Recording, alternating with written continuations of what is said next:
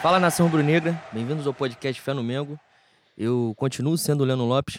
E aqui é Juan Lucas, saudações rubro-negras. Para quem não nos conhece, esse é o podcast Fé no Mengo. Estamos disponíveis nos mais variados tocadores de podcast. Toda semana a gente está ganhando um esporro que tem algum tocador que a gente não está presente, mas a gente não escolhe isso. Mas de qualquer forma, nos comentários vocês escrevam lá, se não estiverem achando a gente, que a gente vai dar um jeito de, de aparecer. É, estamos disponíveis nos mais variados tocadores de podcast, Spotify, SoundCloud, Cashbox, Deezer, Google Podcast, dentre outros. Nas redes sociais, no Twitter, arroba Mengo, underline fé, no Instagram, arroba pod, underline fé no Mengo. Agradecer por mais uma excelente audiência, fantástica, inacreditável. E o programa de hoje é um programa muito especial, por óbvio. É aniversário do meu boizinho. Hoje, 8 de agosto aniversário deste homem maravilhoso. Eu farei uma declaração de amor para ele ao longo do programa. Não vou fazer agora.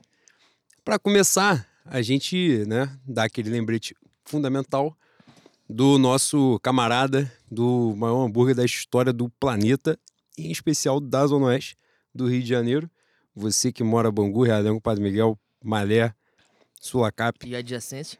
Cada dia eu vou enfiar um bairro aqui e o Lessa vai ter que buscar essa porra. O Lessas Burger. Porra, e dispensa comentários. A gente fica aqui falando. Vocês acham que é sacanagem? É uma, quem não conhece, é o maior da história.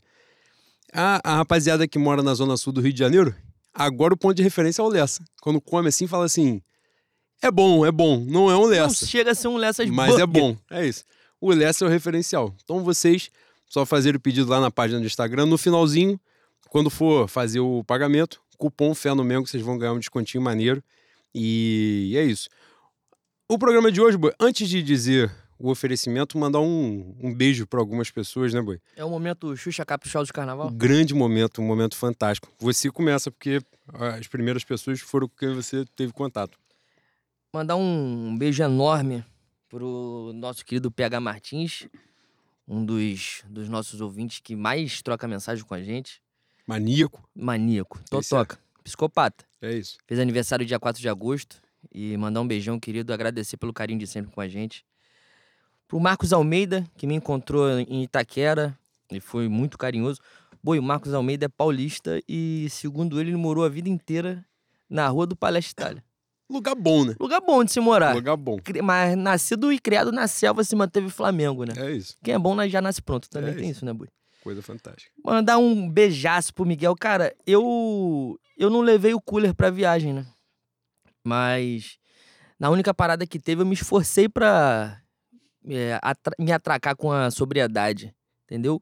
Tomei uns três Heineken rápido, é, filei a cerveja dos outros no ônibus, não, não paguei. Ih, agora acabei de lembrar que eu não paguei.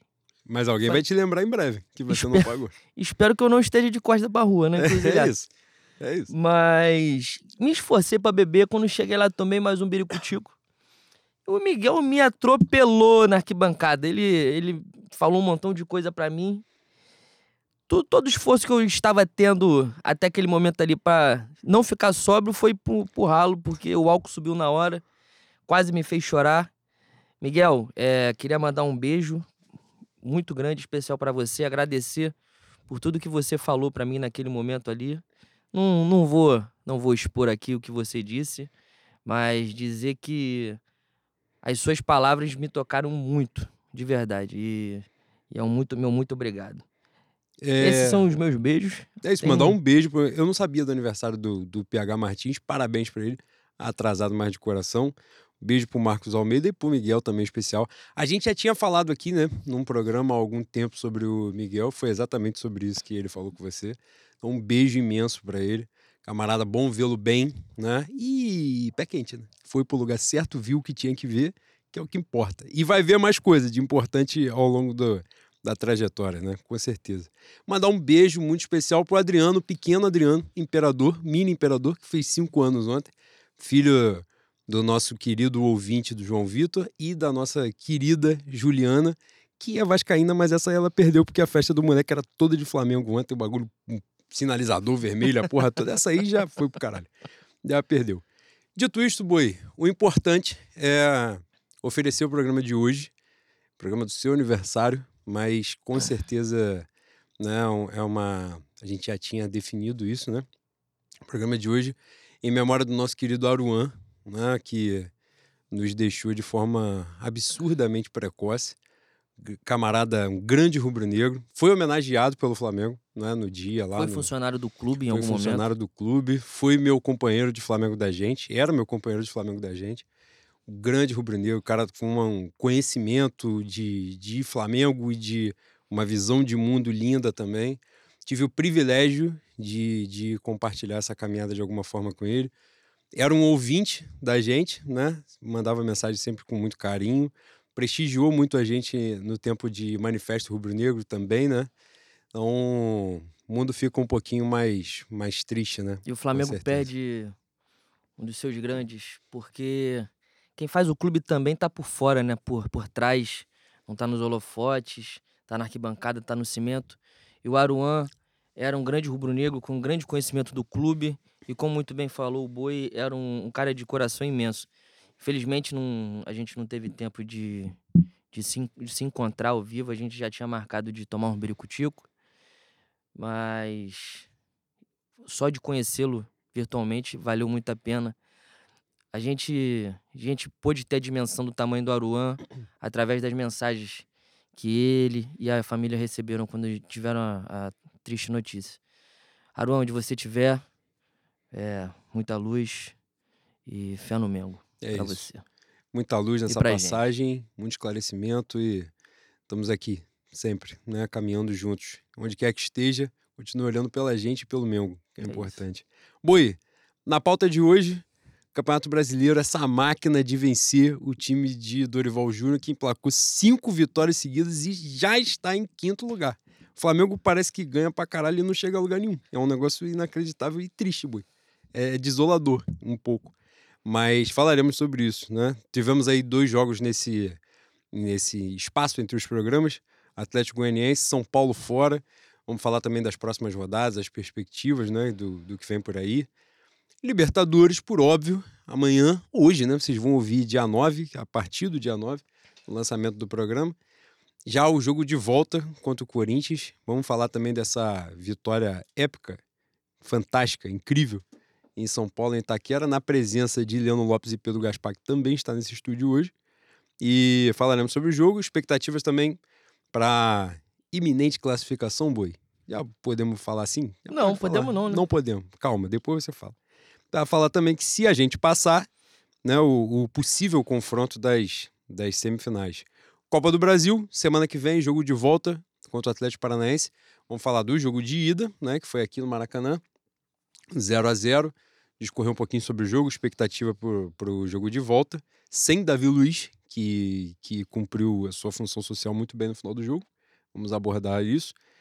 Antes de entrar na pauta dos ouvintes, que é o que finaliza maravilhosamente esse programa sempre, tem alguns pontinhos extra-campo, né, para a gente falar. Leandro tocou essa semana aí na pauta de, da fisiologia, da prevenção de lesões, a gente vai abordar isso aqui. As novas contratações e, obviamente, não nos omitiremos de falar sobre a chegada do chileno Pulga ao Flamengo. E é isso. Oi, começando, Cara, vai ter cinco horas de programa hoje. Pauta pra caralho. e Vai, quem paga é vambora. você, que o aniversário é seu e o presente Ai, é nosso. É beleza. isso. Primeiro calote que a gente vai dar no estúdio é hoje. Cara, são nove minutos de introdução. Caralho, imagina o programa. Bom, Campeonato Brasileiro, o... ah, a gente vai falar dos jogos pontualmente, a gente vai lembrando algumas coisinhas. Mas esses dois últimos jogos, Atlético Goianiense em casa, né, no Maracanã. Time, time misto, time reserva nos dois jogos, né, Boi? Não foi misto em nenhum dos dois, né? Caralho, partida do contra Atlético Goianiense, com certeza no dia seguinte o meu Florentino Pérez viu o Globo Esporte. Atuação de, de Vitor Hugo que, nossa senhora, boi.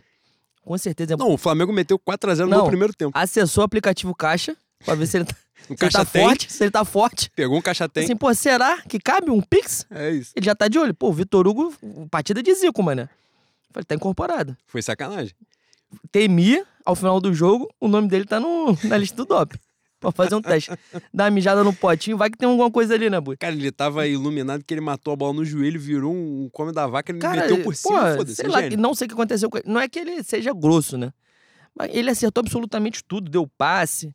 Em compensação, eu vou pra Itaquera, passo um perrengue, Na hora de matar o jogo, o que, que ele faz? Bota a bola na mão do Cássio. Aí também não adianta, né, boy? Mas é aquelas coisas, né? Me- Metade droga, metade salada, como É isso, ensinou né? o Pra dar equilibrado, pra dar equilibrado. Mas metemos 4x1 no Atlético Goianiense, no Maracanã. Um jogo que você foi com uma... Você foi de uma forma fantástica, né? Cara, eu fui na, na presença ilustre, magnânima de, de André Diniz, né? O maior compositor da história do, do samba enredo. É ele e Silas de Oliveira, né, boi? E Davi Corrêa. Estava, e me levou pra cativa e ainda. Ricardo Simpatia. E Tudo na mesma. Tá vendo como você é, cara? Ai, vão me fuder. Essa... Ué, eu não é- vou cortar, não vou cortar. Não Seu pisa- aniversário hoje não pode cortar não nada. pisa na 28 de setembro. Hoje vai direto, foda-se. Fui de cativa e. Porra, é outro mundo, boi. Tem muito branco? Tem muito branco. Parece que nós estamos no teatro. Parece que nós estamos no teatro. Na Suécia, Sim, sim. Eu me senti em Zurique em algum momento. Mas, porra, é. Sensação diferente, é, é outro ângulo, é, é quase outro esporte. Mas como a gente vê no meio do campo, dá pra ver melhor um pouco, um- melhor um pouco, né? E, e ter noção do que, que está acontecendo. Um amasso, né, Boi? Um amasso. Até me surpreendi do Flamengo engolir o Atlético Goianiense daquela maneira. Se eu não me engano, o Atlético Goianiense não, não entra com time reserva, entra com time misto. E porque teria na semana o jogo contra o, o Nacional na estreia do Soares, lá no Uruguai, na casa dos caras, e ganharam, né? Que prova que a vitória do Flamengo de 4 a 1 esse, esse amasso, tem uma importância e um. É, é sintomático, né? Da virada, da virada de chave do Flamengo. E eles E- vinham do, do- no meio de semana de ganhar do Corinthians, né? Pela Copa do Brasil, Verdade, 2x0. 2x0. Caralho, tinha esquecido disso. Ah, tu Sim. lembra que a gente sacaneou isso? A gente tava no, no Taberna e aí apareceu, né, aquela.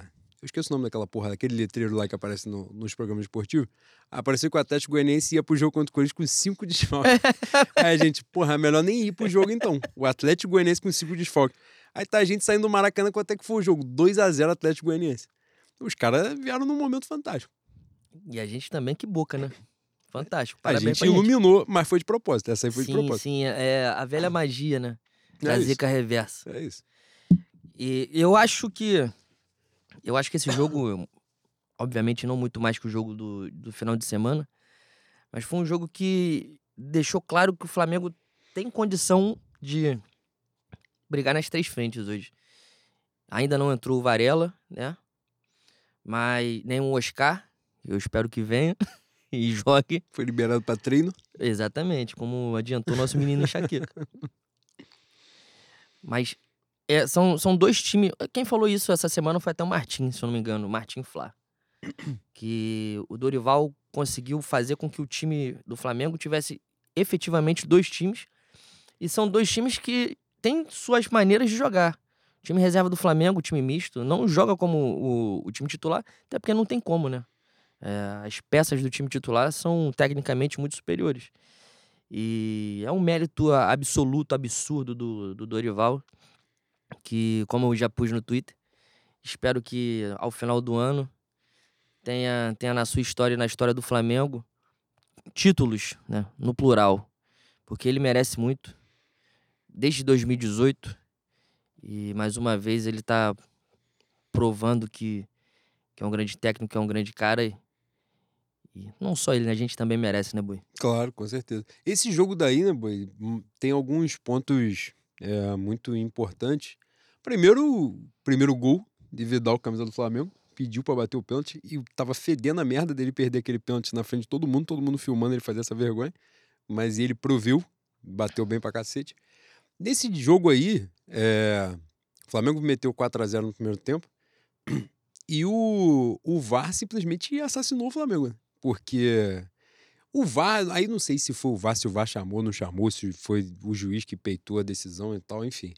O VAR tem uma até que chama, né? Que é a falta do gol do Atlético Goianiense. O VAR chama, ele vai ver e ele não dá a falta. E ele né, manda seguir. O Atlético Goianiense era para ter dois jogadores a menos, né? Um no- ainda no primeiro tempo e o outro no segundo. Eu não vi esses lances até agora. Cara, foram duas porradas criminosas, assim, absurdas, e os jogadores não foram expulsos. No gol do Atlético Goianiense, o juiz consegue ver na televisão e errar de novo e não dá a falta no Diego, que foi uma falta clara mesmo. É, a galera até questionou o pênalti no Marinho e tal. O Marinho dá uma valorizada? Sim, que é o papel dele, que é o que ele mais sabe fazer. Agora, o cara não vai dar um carrinho totalmente fora. Não tem nenhuma possibilidade dele chegar na bola o zagueiro dar um carrinho na área. Tem que dar pênalti, é o pênalti pedagógico. O zagueiro deixar de ser imbecil e não fazer aquilo nunca mais. E ele fez aquilo, o Marinho valorizou, o cara marcou o pênalti. Mas, ainda assim, uma atuação nitidamente no segundo tempo também, o Flamengo tirou o pé, né? Não tinha necessidade de ficar forçado. Tava 4 a 0 no primeiro tempo. Tinha necessidade no finalzinho do jogo que sai o gol do Atlético Goianiense. É... Gol do Lázaro, né? Teve o primeiro gol, gol do Lázaro. Depois o Marinho faz o gol numa falha do goleiro. O Vidal faz o terceiro. E o Vitor Hugo. Ali foi mais um jogo, né? E depois tiveram mais oportunidades, mas para consolidar, né? Essa tem uma a jogada do gol do Lázaro é a jogada que é Mateuzinho, Vitor Hugo e Lázaro. Né? Então assim é um foi um jogo para consolidar também os, os, jogadores mais jovens como opção, de fato, né? Que talvez seja, seja o, o único legado do, do nosso é, demoníaco Baal português chamado Paulo Souza, né? Ele não deixou o João Gomes ir embora, deu espaço pro Lázaro é, o Mateuzinho também não tem muitas glórias pra gente falar dele, né? Eu espero que ele tenha muitas glórias no Sampaio Correia daqui a uns três anos na Série B. Tu acha, Bui? Pô, minha agoniante, É o que dá pra ele. Agoniante. Vai ser companheiro do grande goleiro Gabriel Batista, gênio da volância, que infelizmente tá fazendo um bico no gol há um tempo já. Ele é bom mesmo com a bola no pé. Com a tá bola tapando no... buraco no Com gol. a bola no pé, ele é diferente. Cara, o cara saiu do Flamengo e ainda tô amassando ele. Desculpa, né? Desculpa. Mas... Mas o Mateuzinho não, não tenho, não tenho uma, muita mais, muito mais paciência com ele, não. É, agora falando do, dos nossos novinhos, eu, você sabe muito bem que eu nunca tive um apreço muito grande pela, pela nossa base. Né? E não é, não é que eu tenha má vontade, é porque quando eu estava formando meu caráter rubro-negro, a minha base era um pouco, né, Bui? Era um pouco complicado, né? Bruno Mezenga, é. Vinícius Pacheco. Desolador. Então, cresci sem tanto afeto. E desde a geração Vinícius Júnior, Paquetá, isso vem mudando. E, e, é bom que mude, porque o Flamengo tem na sua história como característica ter os seus valores, né? O craque que o Flamengo faz em casa, ter os seus valores como peças importantes de, de títulos. Então, que, que isso volte. E eu também me acostumei, quando comecei a ter apreço pela minha base, a vendas milionárias, né, boi? Então, quando esses moleques começam a jogar pra caralho, eu vejo sacos de dinheiro correndo pelo campo assim. E, para além da, do retorno financeiro que essa molecada muito em breve vai dar, e é o que faz a engrenagem girar, é, é importante também que o Flamengo consiga deixar esses garotos aqui para que a gente também desfrute um pouco, né? Porque é gostoso, é, é muito gostoso ver um, um, moleque feito no Flamengo decidindo um jogo importante e que continue que cada vez mais a gente tenha um dos nossos vestindo a camisa. É, e tem aí. E isso fora os gênios, né? Matheus França, que. Matheus Gonçalves, que dizem que é o, o pica dos pica, né? Mas o Matheus França, que é considerado bastante acima da média já demonstrou isso em, em algumas oportunidades. É, mas ainda é muito. Ele consegue ser muito novo, próximo a jogadores novos, né? Então, assim, realmente, o Flamengo hoje ele tem a possibilidade, é, inclusive, é, acredito eu que nessa. se equivocou na transição de vários valores, né? De vários jogadores nossos por justamente por isso, né? Por apressar essa, essa, esse aproveitamento, de ter.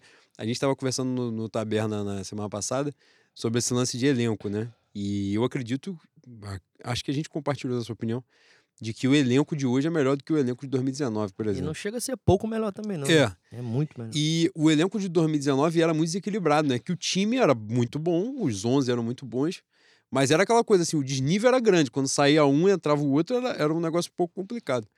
É, salvo ali um, um Renier, né, que, que entrava bem e tal, não sei o quê.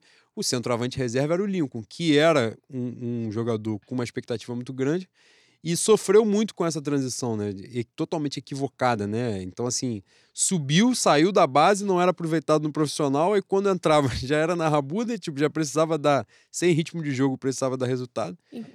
e isso a gente tá falando de um jogador, não era um gênio, mas assim, poderia agregar, né. E era muito bem falado na base, né? Mas ele subir no vácuo do Vinícius Júnior fez muito mal. Ah, aí- Também, também. E dizem que o entorno dele também não é dos melhores, né? É, não sei, agora voltou, né? Voltou pro Cruzeiro, né? Agora, agora mesmo, essa semana, eu acho. É, enfim, e, e o Flamengo hoje tem a condição, até financeira, né? De, nessa montagem de elenco, de que os jogadores subam, sejam aproveitados com mais calma. Não precisa entrar ali com a obrigação de definir, de decidir. Mas é óbvio que nesse processo de amadurecimento, eles vão também se colocando como opções, né? O Lázaro, como a gente estava falando, mete um gol contra o Atlético Goianiense. Go- Ele joga como falso 9 nos dois jogos, né? E faz gol nos dois jogos, né? Do Atlético Goianiense e o do São Paulo, ele abre o placar também. Na jogada que é do Vitor Hugo, não, o Vitor Hugo dá o- o- a cabeçada para ele, ele faz o gol. É, e aí, aproveitando o gancho também, Boi, já falar do jogo do São Paulo, que a gente a gente viu algumas reações, né? O pessoal, porra, toma sufoco e tal. Tem um ponto que eu acho que é o ponto. E eu já até discordo aí, porque eu acho que o Flamengo teve muito mais chances do que o São Paulo mesmo. Quando entrou. Quando entrou a, a trupe cavalaria. mesmo, aí fodeu, pô. Aí realmente acabou o jogo. Aí tu vai botar um pau a pau ali, um Pablo Maia da vida pra marcar a Rascaíta, porra, parece um esporte diferente. Mas mesmo com o time reserva, não era misto, né? Com o time reserva, o Flamengo foi superior ao São Paulo. Ele Foi superior no primeiro tempo, era superior. No segundo tempo, o São Paulo sai mais pro jogo e o jogo fica mais aberto, né? O Flamengo teve várias chances de matar o jogo. Mas também não. eu queria saber a tua opinião. Eu acho que não se pode perder de vista também que era o São Paulo no Morumbi, né?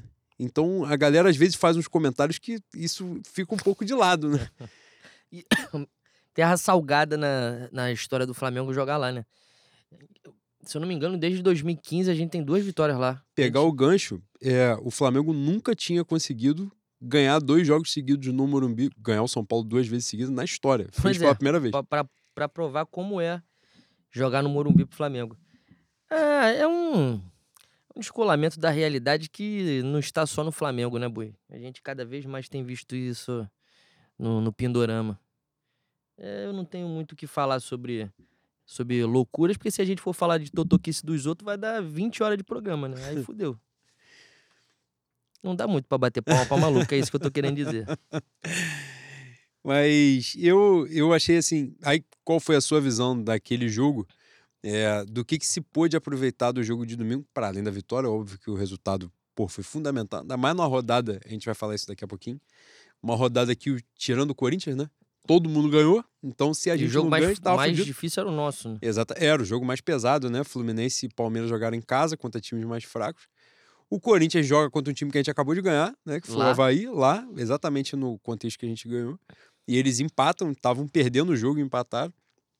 É, E o Flamengo consegue esse resultado. Mas o que você viu de, de positivo, assim, e até de diferente, o que Eu não- acho- de repente não vinha acontecendo, o, o- aconteceu o fator primordial e que mostra que esse Flamengo tá, tá pronto para ganhar títulos esse ano é o psicológico. É um time que, tanto o time reserva como o time titular, aparentemente é muito forte. É mental, mentalmente. Tem, tem a capacidade de botar a bola no chão, ter calma. Se tomar o primeiro gol, não desesperar. Consegue ir atrás. Isso no esporte, no esporte de alto rendimento é importantíssimo, né? A gente, em 2019, tinha um time capaz de, de sustentar essas broncas ao longo das partidas. E embora muita gente tenha uma, uma lembrança de 2019 como se o Flamengo tivesse varrido todo mundo, como se fosse um time de crianças, a gente passou um perrengue em várias partidas. Várias partidas. E a gente já falou aqui várias vezes sobre isso, né? Fortaleza, que a próprio Renier. É, Goiás, o Flamengo gol. toma um empate. Goiás, o Flamengo Botafogo do Lincoln, que eu tava com o Pedro no Engenhão. Enfim, inúmeras. Ah, e a final Botafogo, os dois, né? Ganha um de Pois 3x2 e o outro de. E a final da Libertadores mesmo, a gente toma 1x0 cedo e vai buscar os 88. Então, esse Flamengo, é, além de ser um time, um elenco mais forte, ele tem, um, para mim, hoje, psicológico de 2019. E, e é isso que vai fazer com que a gente possa ir mais longe. É, aí a gente falando de, de questão individual, né, de- das atuações ali, é, o Flamengo mete a, a dupla fantástica Pablo e Fabrício Bruno, que tinha uma atuação maravilhosa até o Pablo quase fazer uma merda. Cara, você botou. né? Você, você botou no. Cara, tu é um merda mesmo, né? Ai, que, que, que convivência desgraçada. Você botou no grupo assim, o Pablo. O Pablo dando bote. Aldair. Pablo antecipando, Aldair. Pablo com a bola, Irineu. Ele não tinha feito a merda ainda. Caralho, boi. Aí, eu tava, eu- aquele Flamengo Atlético do, do brasileiro lá do Mineirão, tava vendo com meu pai, eu falei uma coisa parecida com ele. Eu falei, cara, o Pablo faz 10 minutos de, de gênio da bola, de, de Maldini, Baresi, de Aldair. Ele errou a primeira, caralho, ele não volta, mané. Ele não volta. Aí ele vira Fabiano. 2000 2003, 2004. Tem que encontrar um equilíbrio aí, pô. Tem que encontrar o meio do caminho, que tá foda, tá foda. Boa. Boa. Tá bem. Pedro, Pedro botou um repique cantando aqui. ó. Puta que pariu. Cara, mas nesse jogo ele vinha muito bem, mano. Ele vinha muito bem. Ele do nada foi dar inversão de, de jogo, escorregou, deu a bola no pé de, de alguém fantástico. Não lembro de. Ah, foi. Não. Quem recebe a bola é outro jogador. Que dá, dá a bola no, no Marcos Guilherme. E aí ele sofreu todo tipo de, de torcida contra do universo a ponto dele sentir cãibra na corrida. Ele não conseguiu finalizar. Cara, desejaram tanta coisa ruim pra ele naquela corrida que ele deu que ele agarrou de uma forma ali que ele até Na contusão de seis na meses. passada pra ajeitar o corpo pro chute. tem que agradecer.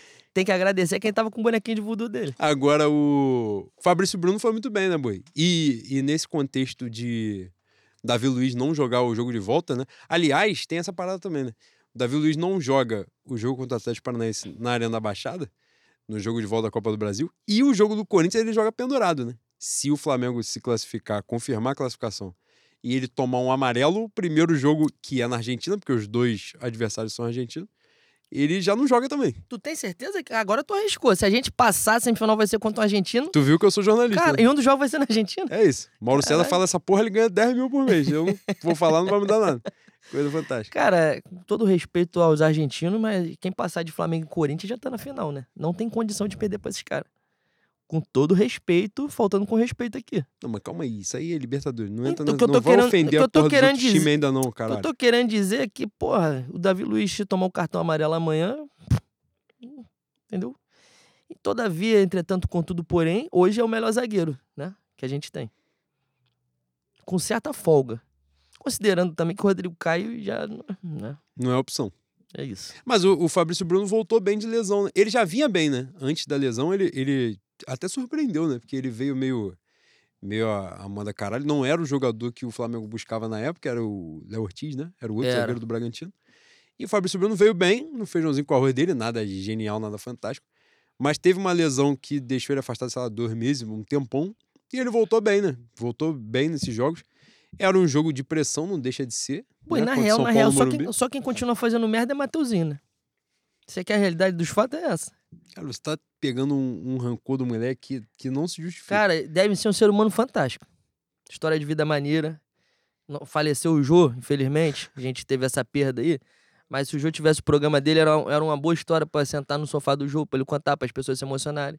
Mas pra lateral direita do Flamengo tá agarrando um pouco, né? É um pouco demais pra ele. Tá um pouco acima do que ele pode. Mas, diante disso, Boé, a gente é, emplacou no Só, campeonato. só uma, uma pontuação em- em- referente a, Pontue, pontue. a- ao Calveludo. A gente passou três meses humilhando ele, né? Agora a gente tá babando porque ele tá jogando bem. Porque a gente trabalha com justiça, boi. E com um momento. É né? isso. Mas não, Se ele amanhã chega amanhã no Maracanã, ele tropeça, Não cai dá- sentado, não gol do te- Corinthians, eu vou não humilhar te ele. dá ódio. Não te dá ódio do, do Davi Luiz do início do ano pra esse Davi Luiz? Tu tá feliz que ele tá jogando bem. Mas quando você, quando você no banho, assim, tá restricionando, quando você está lá no, né, na, naquele belíssimo vaso san- sanitário, com a sua escova do lado, que você fa- escova o seu dente e, e atende o chamado da natureza ao mesmo tempo, tu não pensa. tu não pensa assim, porra, que filho da puta é esse calveludo crente? Tu não pensa nisso? Cara, isso aqui, a gente já falou, a gente teceu várias críticas ao, ao Silas português chamado Paulo Souza. Mas o que aí o pessoal fala assim, "Né, imagina, e hoje ainda tinha gente que chamava de panela aquilo, mas tinha, caralho, uma coisa não tem nada a ver com a outra, porra. Meu irmão, o Flamengo perdeu uma final de estadual para o Fluminense de uma forma que não teve assim. Nojenta, nojenta. dava pra gente. Não dava, em momento nenhum deu. E ridículo. E era o Fluminense do Abel, tá? Não era o Fluminense do Fernando Diniz, não. Essa máquina de, de meter gol que é o Fluminense Diniz. O, perdeu pro Fluminense de Abel de uma forma ridícula, ridícula. E já era pra ter caído. Não caiu porque o Vasco, se o Vasco pegar o Flamengo, o Vasco jogar com 15 e o Flamengo com 8, o Flamengo vai ganhar. Se o jogo decisivo vai ganhar, de qualquer jeito. E, o cara, o Vasco foi o único time, falamos aqui no último programa, o único time que pegou o Flamengo de Paulo Souza três vezes e perdeu as três. Perdeu todas. Não foi assim, não ganhou. Perdeu todas elas. De atuações ridículas do Flamengo em todos os jogos contra o Vasco. Mas aí deu uma iludida, né? E o Vasco serve pra essa porra, pra iludir. Por isso que tem que pegar o Vasco com, com calma, com, com parcimônia. Esse é o, é o fato. E aí, nessa questão, boi, rolou uma. uma, uma como dizer? Uma, uma falha de caráter, boi. Pode falar assim, hoje é seu aniversário, hoje pode, pode falar a porra pode. toda. Meu uma falha de advogado protege a gente. Cambada de filho da puta, essa é a verdade. É isso. A gente trabalha com a justiça. Quando forem safado, a gente vai ser safado com ele, vai dizer que eles são safados. Quando eles forem bem, a gente vai falar. Mas os caras jogaram de sacanagem, porra. Se era pra derrubar o maluco, não sei. Pode ser que Dorival seja um cara fantástico, magnânimo na convivência. Sim. E é bem provável que seja mesmo. Mas, porra, que estavam de sacanagem, estavam de sacanagem. E aí tinha uma porrada de coisa também envolvida, né, Boi? Você vai abordar. É, você levantou essa pra gente falar sobre isso no final do programa. A questão do, da prevenção das lesões, né? A porra de uma carga de treino que matava todo mundo. O, então o goleiro tava se machucando. O goleiro nunca se machucou na vida, ficou dois meses fora. O, o outro se machucou na, no treino, na apresentação. Ele não entrou em campo se machucou. O Pablo. Então, assim, influencia pra caralho. O ambiente era uma merda no geral, né? Mas tinha uma questão de comportamento. Agora, a gente vai falar do jogo do Corinthians daqui a pouco, mas só que você tá na pauta do Davi Luiz, não vou esquecer essa porra. Ele relembrou um pouco o Davi Luiz de, de momentos que eu senti o ódio dele. Que o Flamengo botou o Corinthians na roda de uma forma. Tirou o Corinthians pra merda na Libertadores. Nessa que tirou pra merda, rodava a bola dois minutos e meio, dava no Davi Luiz, ele dava um balão pra frente de uma forma assim que ele poderia ser agredido ali de uma forma totalmente tranquila, legal, lista, não ia acontecer porra nenhuma com quem batesse nele ele tem uma, uma ânsia, uma ura de, de bicar a bola pra frente que não tem explicação, boi. Pra um cara que sabe jogar bola. E isso é angustiante. E ele não acerta. Não, nunca, nunca. Ele nunca acerta. São duas coisas que ele não acerta: é lançamento pra frente e cabeçada na área. Ele ir pra área no escanteio é nada. É a minha merda. Não vi. Vi Léo Pereira fazer gol, Gustavo Henrique fazer gol, qualquer inútil fez gol. Fabrício Bruno faz gol. Ele não faz gol nunca. E, e isso é inexplicável. Vai fazer gol de título pra você. Pode fazer, ele. não tem problema. Ah, não, tem aquela cobrança de falta dele que ele, que ele dá 2 metros de distância, 5 metros de distância pra bola e chuta colocado. Fala, irmão, pra você chutar colocado do meio campo, só Renato Abreu. Eu só vi Renato Abreu. Que é o maior da história. Depois que é o maior Zico. da história. E ele, e ele não tá querendo se comparar a Renato Abreu. É isso. Pelo amor de Deus. Mas, mas melhorou muito, pô, óbvio, né? É o, é o nosso melhor jogador, melhor zagueiro hoje. Na verdade, ele tá jogando a bola que se esperava dele, né, boy? É, isso que é importante. Parece que ele agora tá sendo um gênio. Agora que ele tá jogando. E era só, era só querer não ser safado, né? É isso. Porque não é possível que ele relembrou como joga a bola três meses depois da final. Ajuda ele jogar menos exposto, não tem que ficar na trocação toda hora. Ajuda. Contribui. Mas, pô, tem não, uma diferença, não é né? Ele tá correndo, pô. Ele não corria. Aliás, se, se a final. Eu torço pra final da Copa do Brasil ser Fla-Flu, porque esses caras estão me devendo 180 minutos na minha vida, né? Esse time que eles fizeram na final do Carioca foi sacanagem. Aquilo ali é piranhagem, pô. Aquilo ali não existe. Eu falei indignado na final do Carioca, no, no episódio posterior ao vice-campeonato, e estou puto até hoje. Toda vez que eu lembro do que eu passei ali, eu e todo mundo, né? Quem, quem se prestou a sair da sua casa ir ver aqueles merda andando, hoje o Ganso é um dos melhores meio-campo do Brasil. Tá jogando bem, tá correndo. Naquela época, no início do ano, o Ganso era o Ganso que sempre foi, pô. O Ganso andando dentro de campo. E o Ganso estava jogando bola. O Flamengo não deu um bote nele. Um bote em 180 minutos. Cansativo pra caralho, né? Cansativo.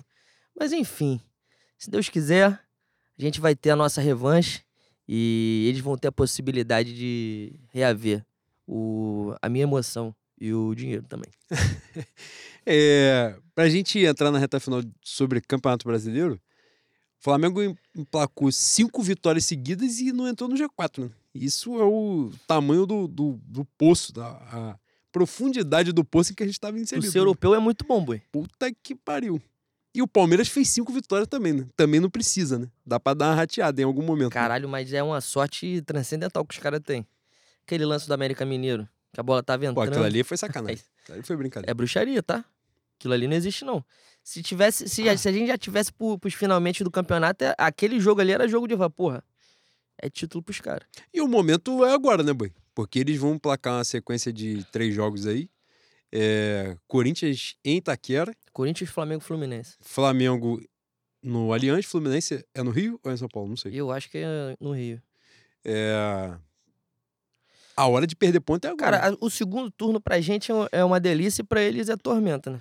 Vira a chave que foi pra gente no primeiro turno e agora vai ser agora pra eles. Os jogos difíceis deles, eu acho que são quase todos fora. Quase todos. E o primeiro é Itaquera. Itaquera, Maracanã, Eu acho que Fluminense. só o Flamengo Só que o Flamengo, é. É. E tirando esse jogo de agora, que a gente vai ter contra o Atlético Paranaense. É? Não, mas Atlético Paranaense em casa, né? É, e o Atlético Paranaense já é um jogo que provavelmente vai rolar time misto, né? Da- time reserva do Flamengo e time misto do Atlético Paranaense também. Porque o jogo é entre os jogos de Libertadores e Copa do Brasil. né? O Atlético não conseguiu fazer o resultado. A gente vai falar um pouquinho ma- melhor mais à frente.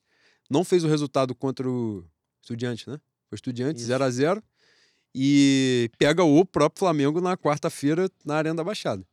Acredito que, embora eles estejam à frente do Flamengo, né? Aliás, é o jogo para o Flamengo entrar no G4, né? Porque o Atlético Paranaense é exatamente o time da frente. E não acredito que eles vão botar né, a força máxima do jogo do Campeonato Brasileiro, porque estão depositando tudo no no mata-mata, né? É claro que eles já. Eles, na verdade, já estão fazendo um campeonato que eles não esperavam fazer, né? Então, assim, é um campeonato para ficar de meio de tabela. Os caras já paularam 30 e poucos pontos, né? é, virando turno agora, então eles estão bem pra caramba também. Provavelmente vão meter um reservaço para pegar o Flamengo no, no Maracanã agora pelo Campeonato E Brasileiro. o, o normal pra eles nesse jogo aí é perder, né? Também não, não tem muito por que você colocar o time titular, porque acredito que quando começa o campeonato haja uma. Em todos os clubes, né? Haja uma. Como é que se fala? Uma previsão dos pontos que você vai perder ou que você pode perder. Com certeza, Flamengo no Maracanã é um ponto pro, pro Atlético que, se não vier, foda-se. A obrigação dos caras é, é em outras partidas, principalmente lá em aquela belíssima Curitiba. Terra boa, boi. Ah, A amiga de Wakanda. Inclusive, e o Atlético Paranaense, curiosamente, com um time misto, meteu dois dos resultados mais importantes do campeonato, né? Que ele ganhou o Palmeiras na, na- no Allianz e ganhou o Atlético Mineiro esse final de semana no Mineirão, né? Com o time misto. Então, fica aí o recado também que espero que tenha acabado já essa parada. Tem um jogo do Flamengo, é só perder e pronto, acabou. O previsível é perder, então que percam. Só isso, normal. Sem mistério. É, e a sequência é essa, né, Boi? De a gente conseguir o Flamengo Atlético Paranaense agora, é o jogo do próximo final de semana no Maracanã. É, Palmeiras. e pega o Palmeiras no outro final de semana, que aí sim é o confronto direto. E não tem outro resultado. Se disputa título, não tem outro resultado. Ainda mais empatando no primeiro turno, né, dentro de casa. né? Não tem outro resultado que não seja ganhar o Palmeiras. A gente pode chegar no máximo até seis pontos, né? No jogo contra o Palmeiras. Eles perdem. Então, a nove, né? É. Se eles perdem e a gente ganha domingo, vai seis, ganha lá três. É. É, é, Pra gente disputar o campeonato, tem que ganhar lá, mano. É o E, mínimo. obviamente, pra chegar, considerando o jogo uma final, tem que ganhar domingo também. É o mínimo. Parece que a gente tá falando de trivialidades aqui, mas não é. É. O campeonato, a- a- apesar da gente estar numa distância relativamente grande, é, ganhar dos caras lá e tirar essa diferença, coloca a pressão em cima todinha deles, né, Bui? Ele já tem a pressão do Corinthians. Se não tinha, né? Agora não quer dizer, não tem mais, né? O Corinthians perdeu. Mas continua em segundo, não? Ou o Fluminense foi pra Não, segundo? mas abriu seis pro Corinthians. O Corinthians perdeu o ponto pro Havaí, foi um a um. Ah, é verdade, verdade.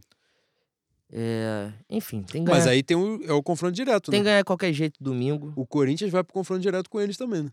É, é o- é essa próxima rodada. Se o Corinthians ganha, volta a três. E aí, dependendo de quem vem, eu não sei qual é o próximo jogo do Fluminense. Essa capacidade jornalística aí me faltou um pouco. Mas Caralho, você vai mas o- recuperar os porque universitários ali vão arranjar. essa- é isso, porque essa inventaram a informação. internet. Ó, aí, ó. Internacional fora, aí fudeu pro Fluminense também. Não vai arrumar muita coisa. O Fluminense tem mais que se fuder também. Né? Importante isso aí tem que ser dito. Aí ele só tem que ser útil ganhar do Palmeiras no Maracanã. É o mínimo que ele pode fazer. Mas o cenário é esse, né? Se pensa. Eu acho que essas rodadas são. Até porque são jogos muito. De... Porra, é. Vai ser, né? Provavelmente vai ser a ordem dos times ali, né? Corinthians, Fluminense e Flamengo. É a sequência do Palmeiras. Então, dificilmente vai pegar uma sequência tão difícil. Porra, dificilmente tão difícil ficou uma merda, mas vai assim mesmo. Mas dificilmente vai pegar uma sequência tão complicada no campeonato, né? E aí, porra, se cai de 9 para 6, para 3, tem um porrolhão de 15 jogos ainda pela frente, aí Não, é, é, muito tem um campeonato. jogo, mas pra gente disputar de verdade, tem que ganhar esses próximos dois aí e manter acesa a chama. Perder domingo do Atlético, com todo respeito, o jogo do, do Palmeiras, foda-se. Aí vai abrir uma distância que vai ser foda buscar. É necessário ganhar os próximos dois jogos. Necessário pra gente disputar o Campeonato Brasileiro. É isso. É isso.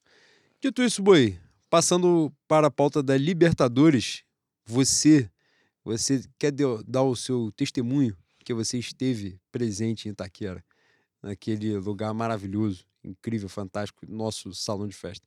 Se não fosse o Rodinei, que fez uma merda no outro jogo recentemente, era só vitória, só felicidade naquele lugar. Cara, começa que o tratamento da Rocan é sacanagem com a gente, né? Não chega a ser um tratamento de Minas Gerais. Que comparado a Minas Gerais foi quase um tratamento materno. Tu, porra, tu pergunta assim: "Se os senhores querem me adotar?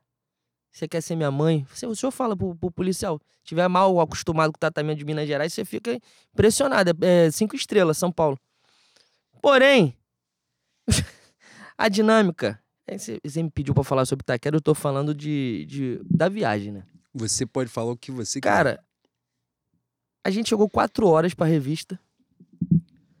E a dinâmica era: sai todo mundo do ônibus, nossa grande Rocan entra no ônibus pra ver se tem. Tem aquelas coisas, né, Bui? Tem uma maisena, tem um mato escondido, se alguém tá levando objetos cortantes, perfurantes. Zera, zerou, não tem nada. Aí vai revistar um por um. Eu, eu estava num dos primeiros ônibus, então os caras estavam com paciência, estavam carinhosos. Tinha um corintiano lá zoando, falando que o Roger Guedes era melhor que o Pedro. E eu já tinha bebido um pouco, falei, pô, no, no- na pelada no Paroímpa, tu não vai escolher o, o Roger Guedes, que tu não é maluco. Aí ele falou assim, não, mas o Pedro foi dispensado de São Paulo. A gente ficou resenhando. Meu amigo, meu amigo. Quando a gente sobe pro ônibus, não pode descer. Não pode descer mais ninguém. Isso era 4 horas da tarde. Falei assim, porra, dinâmica gostosa, rápida, fluida. Daqui a uma hora e meia estaremos em Itaquera. Vou poder beber um pouquinho de cerveja. Vou ficar feliz. Demorou três horas, boi. Três horas de revista. E tu igual um bicho dentro do ônibus, né? Aí, 15 ônibus um avanço, se não me engano. Aí, acabou, deu sete e meia, a gente foi pro estádio, escolta, em curto caminho, né? Com a escolta. Chegando lá, porra, igual criança excursão. Todo mundo em pé, vamos descer, o Flamengo, caralho, vambora! Porra, deixa eu chegar, hein? Deixa eu chegar, hein? Porra, passa 10 minutos, 15 minutos, 20 minutos, nada da gente ser liberado. 40 minutos em, em pé no ônibus, agoniado, igual criança querendo, porra, entrar no parquinho, descer o tobogão, escorrega. Na cara do estádio, a gente já tava no estádio, pô. Os caras liberaram um por um, um ônibus por vez. Porra, já revistaram, passaram a mão no saco da gente, pega a mochila da gente, joga no chão, porra, balança igual um, um bicho. Vai tá esperando o quê pra liberar? Enfim. 40 minutos pra descer, a gente desceu já, porra, pra entrar pro estádio. Aí acontece aquela, aquele baile, aquele massacre dentro de campo. Na hora de ir embora, mais uma hora dentro do estádio. E a coisa mais dantesca de tudo isso não é só não é- não é o tempo que a gente ficou. Cerveja sem álcool no estádio, boi. Se eu não me engano, 12 reais, 12 reais a cerveja sem álcool. boi. Estado de São Paulo tem que acabar. Tem que acabar. Próxima vez que eles, que eles fizerem a revolução pedir independência, deixa aí. Deixa aí, faz assim, porra. Então, Tem mão que tem que soltar. Porra, não tem como, boi. Não tem como. Cansativo, cansativo. Se a gente tivesse perdido ou empatado, a volta seria de uma depressão absurda. Que a gente foi maltratado pra caceta. Mas vamos falar agora da, da peleja, né? Da partida. É, o, estádio, o estádio em si é muito bonito. Eu, eu achei maneiro pra caramba. É, a, a dinâmica do jogo é muito estranha. Eu achei muito estranho. E achei que o Flamengo demorou a se acostumar com, com o, a maneira que a bola cai, corria, o, o kick. E é aquele tipo de jogo que, se o time do Corinthians é um time um pouquinho mais arrumado, 15 minutos nessa merda aí os caras amassam, pô. Não tem como. Basicamente acontece isso na Arena da Baixada também, né? Em outros anos isso já aconteceu no Corinthians e Flamengo. Pegava o time mais arrumado do Corinthians, era paulada no Flamengo. Pois é. A dinâmica é bem diferente. Eu achei bem diferente. Mas quando. Quando assentaram, ficaram mais calmos e o Flamengo foi botando a bola no chão, controlando o jogo, a superioridade foi absurda, né? Eu queria pontuar uma coisa em relação ao jogo, a importância do Pedro nessa partida. É... Boi, sem sacanagem, acho que foi uma das maiores atuações que eu vi em estádio. O que o Pedro fez nesse jogo foi sacanagem, maluco, sacanagem. É... Ele é de uma importância. Não meteu gol. Né? Teve uma bola que, aliás, tinha sido até impedimento se ele tivesse chutado não, a bola. Não, estava impedido. Não estava? Não estava. Mas o juiz deu. Não, o bandeirinha deu. deu. O bandeirinha deu. O Corinthians, o Corinthians acertou a marcação umas 200 vezes. Encaixou, acertou, não encaixou, né? Não tinha por onde sair. O Flamengo, sem pestanejar, olhava onde o Pedro tava, zerava a bola no Pedro. O Pedro, com quem fosse, o Pedro escorava, dominava a bola, saía jogando, o Flamengo saía do sufoco. Isso foi umas 200 vezes na partida, 200 vezes.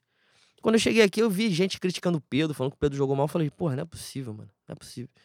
Atuação absurda, assim. Extraordinário. Ele é um cara extra classe, ele é, é absurdo da bola mesmo. É outro cara que reclamou do Paulo Souza, falou que com o Paulo Souza ele estava se sentindo mal, estava com o psicológico afetado. E aparentemente ele também já tá recuperado. Tá jogando pra caralho. Tem uma bola que o Flamengo sai jogando no primeiro tempo que ele sai lá, de, lá da frente, vem para trás, não sei quem dá a bola nele, ele sai de letra no ar pro Thiago Maia. Pô, é um. É, tinha, que, tinha que jogar a Copa do Mundo. Tinha que jogar a Copa do Mundo porque um cara desse ele tem que jogar as maiores competições que um, futebol, um futebolista pode jogar. Craque, craque. Outro ponto, falar do nosso Maldini de Curitiba, Léo Pereira. Imenso. Que partida, maluco. Que partida. Espero que a torcida corintiana tenha saído satisfeita e honrada de ver a atuação de um dos maiores zagueiros da história do futebol brasileiro. Atuação de gala, boi. Coisa Cara, linda. Cara, eu vou cometer uma injustiça aqui. E eu, e eu me sinto muito bem quando, quando eu cometo injustiça. Cara, isso é uma bomba relógio que é um negócio inacreditável. Ele fede a cocô. Eu olho pra cara dele, ele fede a merda. O que é o Léo Pereira? O Léo Pereira, no primeiro lance de jogo, primeiro lance de ataque do Corinthians, ele fez duas merdas que o Corinthians poderia ter aberto o placar com dois minutos de jogo. É que o, o time do Corinthians aqui. Porra, eu não vou, posso falar isso tendo jogo amanhã, né? Eu não vou fazer isso. Vou fazer essa porra e me fuder depois. Mas o cara foi. Vamos falar aqui do, dos fatos. O cara levou pro lado errado, ficou sem ângulo, chutou, o Santos protegeu e tal, e não foi gol. Mas o Léo Pereira fez duas merdas naquela saída de bola. Era o início do jogo, o início. Depois ele fez aquilo que ele tem feito de melhor agora, que é a atuação de Gulliver, né? Que ele fica com a perninha dele bicando tudo que vem pelo caminho, tudo que se movimente, ele chuta de qualquer forma para frente e é a hora que ele se consagrou. Porque é a hora que ele percebe o que ele consegue fazer. E é isso, bicar para frente. Mas, justiça seja feita, tá antecipando bem pra caramba não é uma coincidência que os zagueiros do Flamengo tenham melhorado é, jogando menos expostos, né? Você vê muito menos vezes os zagueiros do Flamengo indo pro mano a mano, indo pra trocação direta com o atacante. Obviamente, os caras ficam menos expostos. Tem gente que bota pilha. Cara, vou te falar, pode parecer sacanagem, mas acredito que tem algum fundamento mesmo, porque faz diferença. A presença do Santos. Léo Pereira jogou com o Santos, né? No, no Atlético Paranaense. Jogou por, por mais de uma temporada, inclusive. É, foi campeão do Sul-Americano, Copa do Brasil, se não estiver enganado. E desde que o Santos chegou, o nível de atuação do Léo Pereira melhorou também, né? Não sei de capacidade, não sei assim, de entrosamento de saída de jogo, de, de orientação mesmo, de leitura, de confiança às vezes, né? uma, uma coisa que a gente falou muito aqui no, no programa sobre. Diego Alves não, né? Que, que não, não trabalha mais, né? Não exerce mais a, a, profissão. Mas o Hugo, a gente falava muito que ele trazia insegurança né, pro time, né? O jogo às vezes estava controlado e ele dava uma saída de jogo merda do caralho e o time desesperava e pronto, acabou. Os jogadores, quando a bola, quando clareava para alguém chutar, o zagueiro se jogava na bola de cara, de mão, de qualquer coisa, porque se passasse da zaga ele ia tomar você vê que o comportamento está diferente com o Santos, né? O Santos, ele tem essa parada. Justiça seja feita. Já emplacou em uns dois, três jogos com uma segurança absurda, inclusive esse jogo do Corinthians, né? Ele, esse jogo do Corinthians, então, ele chamou muita atenção. Ele não deu rebote. Ele não dava rebote, ele encaixava todas. E, porra, num jogo desse, na casa dos caras, os caras fazendo um barulho da porra. Pô, quando o goleiro ele passa uma frieza dessa, mano, o time sente, né? Não tem como, né? É, passa uma, uma tranquilidade para todo mundo que está jogando ali. E, e eu acho que o Léo Pereira começou a também crescer nisso. Claro, não é um ponto determinante, mas acho que agrega também nessa situação. E ele melhorou bastante. Eu sigo achando que é uma bomba relógio. Cara, ele Rodinei, a primeira proposta que o cara vier tiver um mínimo de razoabilidade, bica para longe.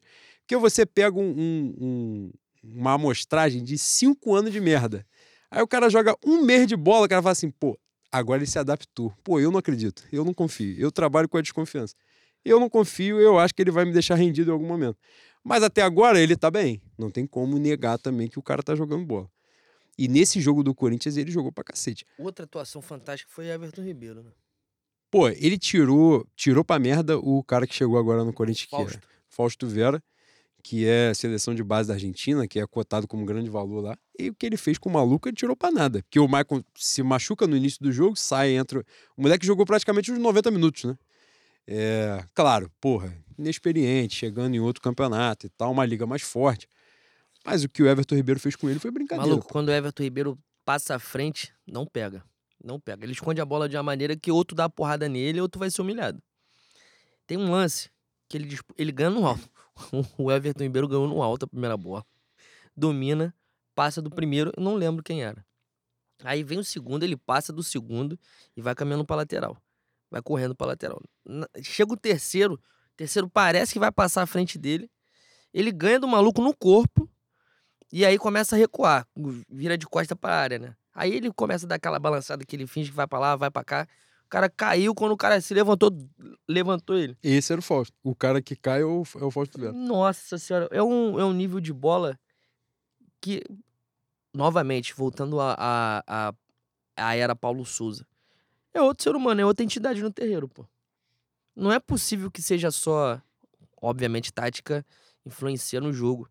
Mas eu acho que o psicológico dos caras é, é completamente outro, cara. Completamente outro. Os caras falar, estão mais confiantes. Eu não acho que o Everton Ribeiro tenha sido essa draga toda com o Paulo Souza. Aliás, ele, para mim, foi uma das exceções com o Paulo Souza, que conseguiu destruir o futebol de todo mundo que tava não, ali. Pode até não ter sido, mas. Não, ele, ele agora claramente. Tá nível, é, claro, exatamente. Claro. Mas. E, e aí o que você muito bem falou, que foi a atuação. Aí é foda, né? Aquele jogo ali, cara, no dia eu escrevi, algumas pessoas é, contestaram depois e tal. É, poucas pessoas até. Porque, para mim, eu, eu realmente não vi ninguém destoar naquele jogo ali. Não vi. E teve gente que falou que o Thiago Maia destoou um pouco, o João Gomes e tal. Eu não vi. Não, não consegui visualizar isso. Eu achei que todo mundo cumpriu tão bem, mano, aquilo que, que tava ali. O Rodinei jogou pra cacete, né? O segundo gol ele atropela. O, o, ele, ele e o Everton Ribeiro, né? A jogada são eles dois ali. Ele vai atropelando na lateral, toma conhecimento de ninguém. É... O Gabriel, né? Porra, o Gabigol. O Flamengo tem uma parada que a gente já falou aqui trocentas vezes, e várias pessoas falam isso também no, nos, nos programas esportivos. Acho que o grande diferencial do elenco do Flamengo para qualquer outro é a quantidade de gente que decide jogo, né? E isso que a gente tá sem o Bruno Henrique agora. Mas, e aí a gente perde o Bruno Henrique e tem o Pedro, né? Então, assim, Gabigol não fazia gol há seis jogos, embora né, se movimentando, jogando pra cacete e tal, não sei o quê. Mas ele, ele, como é que eu vou dizer? Ele abriu mão, de certa forma, também, de perder o gol nesses jogos, né? Óbvio, mas abriu mão disso. O Pedro meteu um caminhão de gol, enquanto ele não fazia, o Pedro estava fazendo tudo, empurrando bola para dentro. Mas aí entra o Arrascaeta. num, num lance, O Flamengo ali já tinha. Eu acho que a virada de chave que você falou desse início ruim é o lance do Pedro. É exatamente o lance que ele perde o gol, que é uma bola que o Rascaeta dá por cima, o Corinthians meio que dá uma. Opa! Assustado. Tipo, tem um bagulho aqui. A partir dali, o Corinthians não voltou mais pro jogo. Porra, aí tem um lance do gol do Arrascaeta que ele não olha pro gol, pô. A bola bate no maluco, sobra, ele já vira dano. Ele sabia exatamente onde ele tava. Ele deu de uma forma. E o Cássio é um goleiraço. Aliás, o Cássio A lenda impediu. do futebol brasileiro. O né? Cássio impediu que o- a classificação tivesse sido definida em São Paulo. É, e já tinha sido o melhor em campo no jogo que o Rodinei botou pra dentro, né? No jogo do, do time reserva. O melhor em campo foi ele, já tinha agarrado pra cacete. Pô, aí o Arrascaeta vai e pronto. 1x0. Já viram 1x0. Volta pro segundo tempo, com 4 ou 5 minutos de jogo. O Gabigol vai. O Gabigol que perde todos os gols no 1 contra 1. Ele e o goleiro, essa diagonal dele é um bagulho que ele não erra nenhuma. Não, mas se, se tiver referência, ele acerta, mano. Tem que ter um, alguém marcando ali pra, pra ele ter como referência e ele vai acertar. Se for cara a cara o goleiro, é capaz de dar merda. Pode dar merda. Inclusive, você elogiou a capacidade dele no Flamengo e São Paulo disso daí, né? Que você ficou criticando ele dizendo que ele fez errado, sendo que o cara fez a porra do gol. Porra, pelo amor de Deus, tinha uns 50 entrando sozinho. Era só tocar pro lado. Ele arriscou perder a porra do. Caralho. Eu comemorei puto. Esse gol eu comemorei puto. Ele me acessou. Mas, mas é isso, né, Boi? São muitos jogadores com capacidade de definir. E o jogador, por exemplo, né? Como você falou aí muito bem, o Pedro, que não fez gol, mas o nível de atuação que ele, que ele oferece ao Flamengo é sacanagem, né?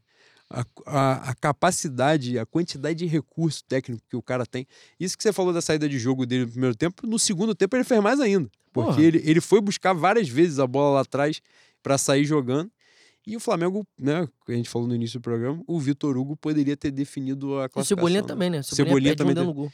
Mas eu acho que o do Vitor Hugo é o mais claro, né? Porque É, porque ele tava sozinho. é, Cebolinha rola na perna esquerda dele e tal. Mas, no geral, Boi, é, No geral, quem tem, quem tem que estar feliz com o jogo de Itaquera é o corintiano, né? Que podia ter sido humilhado lá, afinal. Afinal, ó. o- a- as quartas de final já podiam ter sido é, sacramentadas. expectativa pro jogo de amanhã.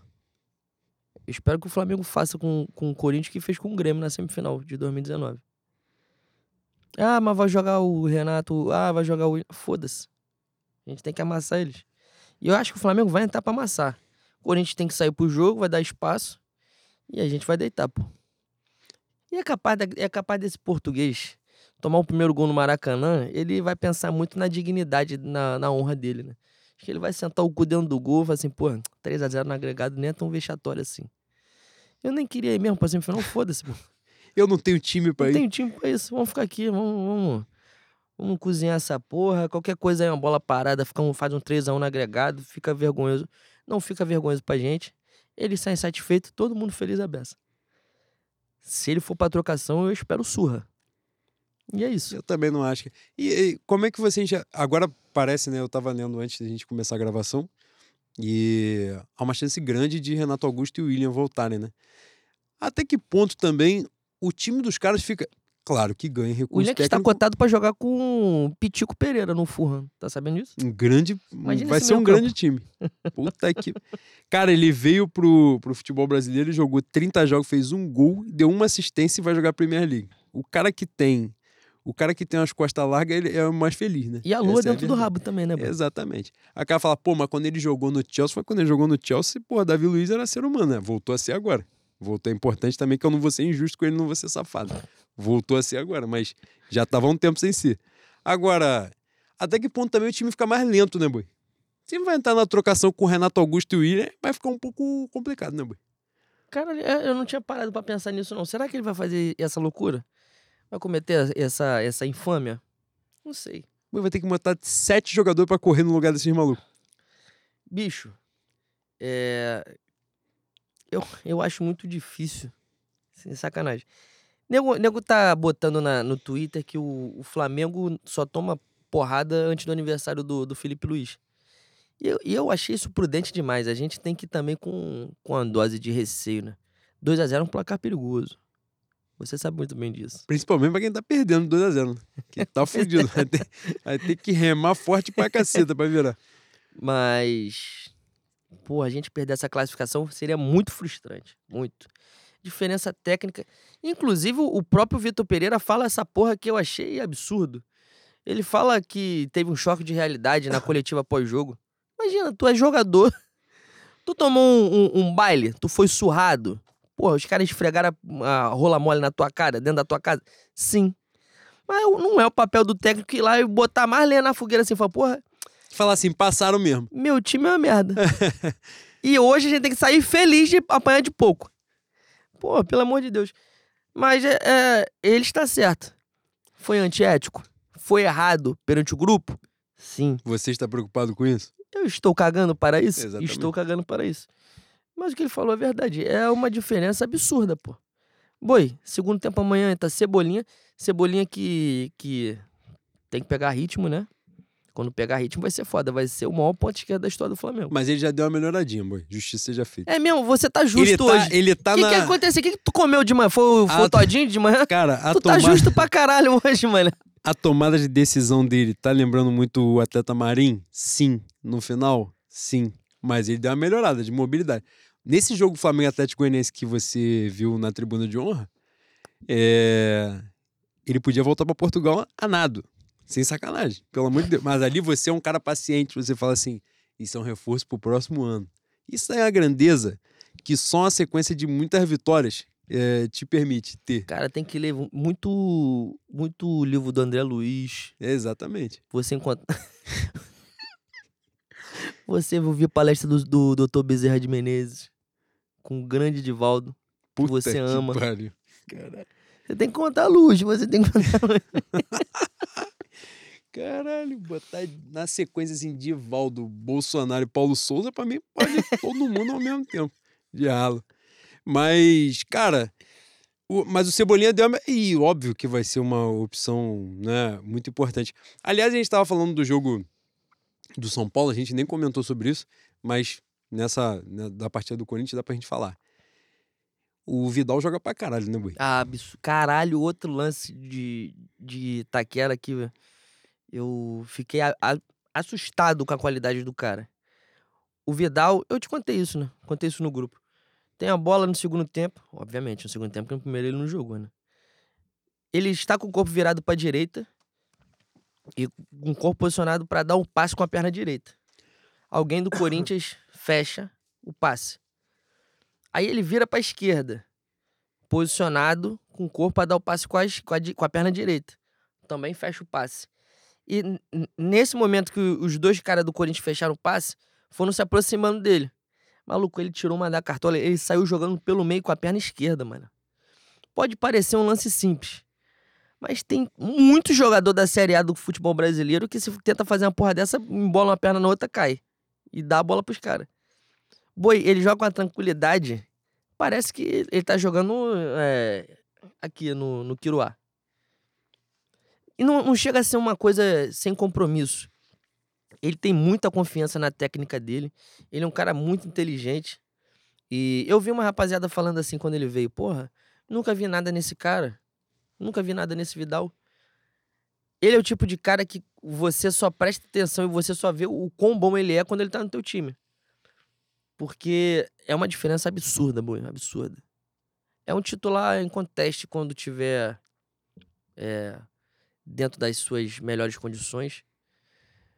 Mas o pouco que ele tem entrado tem, tem ajudado pra caceta, né? É, é, é muito diferente, muito diferente, muito diferente. Não à toa fez parte da maior geração do país dele e o, o Chile, ele ainda é convocado, né? O Chile vai usar essa geração bicampeã da América até os caras tiver até, até bater 80 anos, né? Andar de bengala. Se o futebol for readaptado às regras, fala assim, porra, agora pode ter alguém pra bater falta. Pode trocar só pra bater falta. Vai jogar até os 90. Joga pra caralho. Joga muita bola. Muita bola. E. É... Precisa de pouco pra ser ídolo, né, Boi? Muito pouco. Ele, no caso. Fez um esforço fudido pra vir. A presepada que o filho da puta do Podolski fez a vida inteira e não veio. O Vidal fez, veio e veio bem. Há três, quatro meses ele tava jogando Champions League em Liverpool.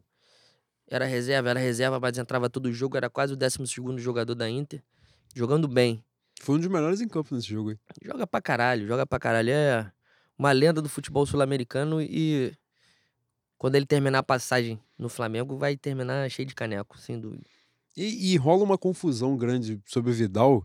É aquela cara dele, né? Ele tem a cara de psicopata, né, Boi? Isso é importante de reconhecer também. E a galera acha que ele é um maníaco, né? Que ele, Ele é entra um em maníaco. campo bicando todo mundo, Não, chutando. ele- calma aí, não, não, não, não. Uma Não, coisa é uma coisa, outra coisa é outra Não, coisa. mas é verdade. Ele não é Felipe Melo. Não, ele não é um cara desleal. Ele não é. Não, Na carreira não é, dele, ele não foi um cara é. desleal. Ele não é desleal, ele não é. E a galera acha que olha a cara dele de psicopata, acha que ele é desleal. Acha que ele vai dar uma porrada Não, a qualquer não. momento. Não, ele vai ser expulso num jogo tal, não sei o que lá. Eu tenho medo que isso aconteça em algum momento? Eu tenho. Mas você vê que não é, não é muito a dele, assim. Ele... Não, mas Hoje eu ouvi alguém falando. parafusamento ele tem. Ah, não, isso aí é óbvio. Eu, eu não lembro é, quem falou, mas a memória do Covid tá foda. Mas alguém falou isso hoje, inclusive, que falaram exatamente nessa parada de que ele não jogou tão bem no jogo do São Paulo e tal, que ele começou como titular igual no jogo do Atlético Goianiense.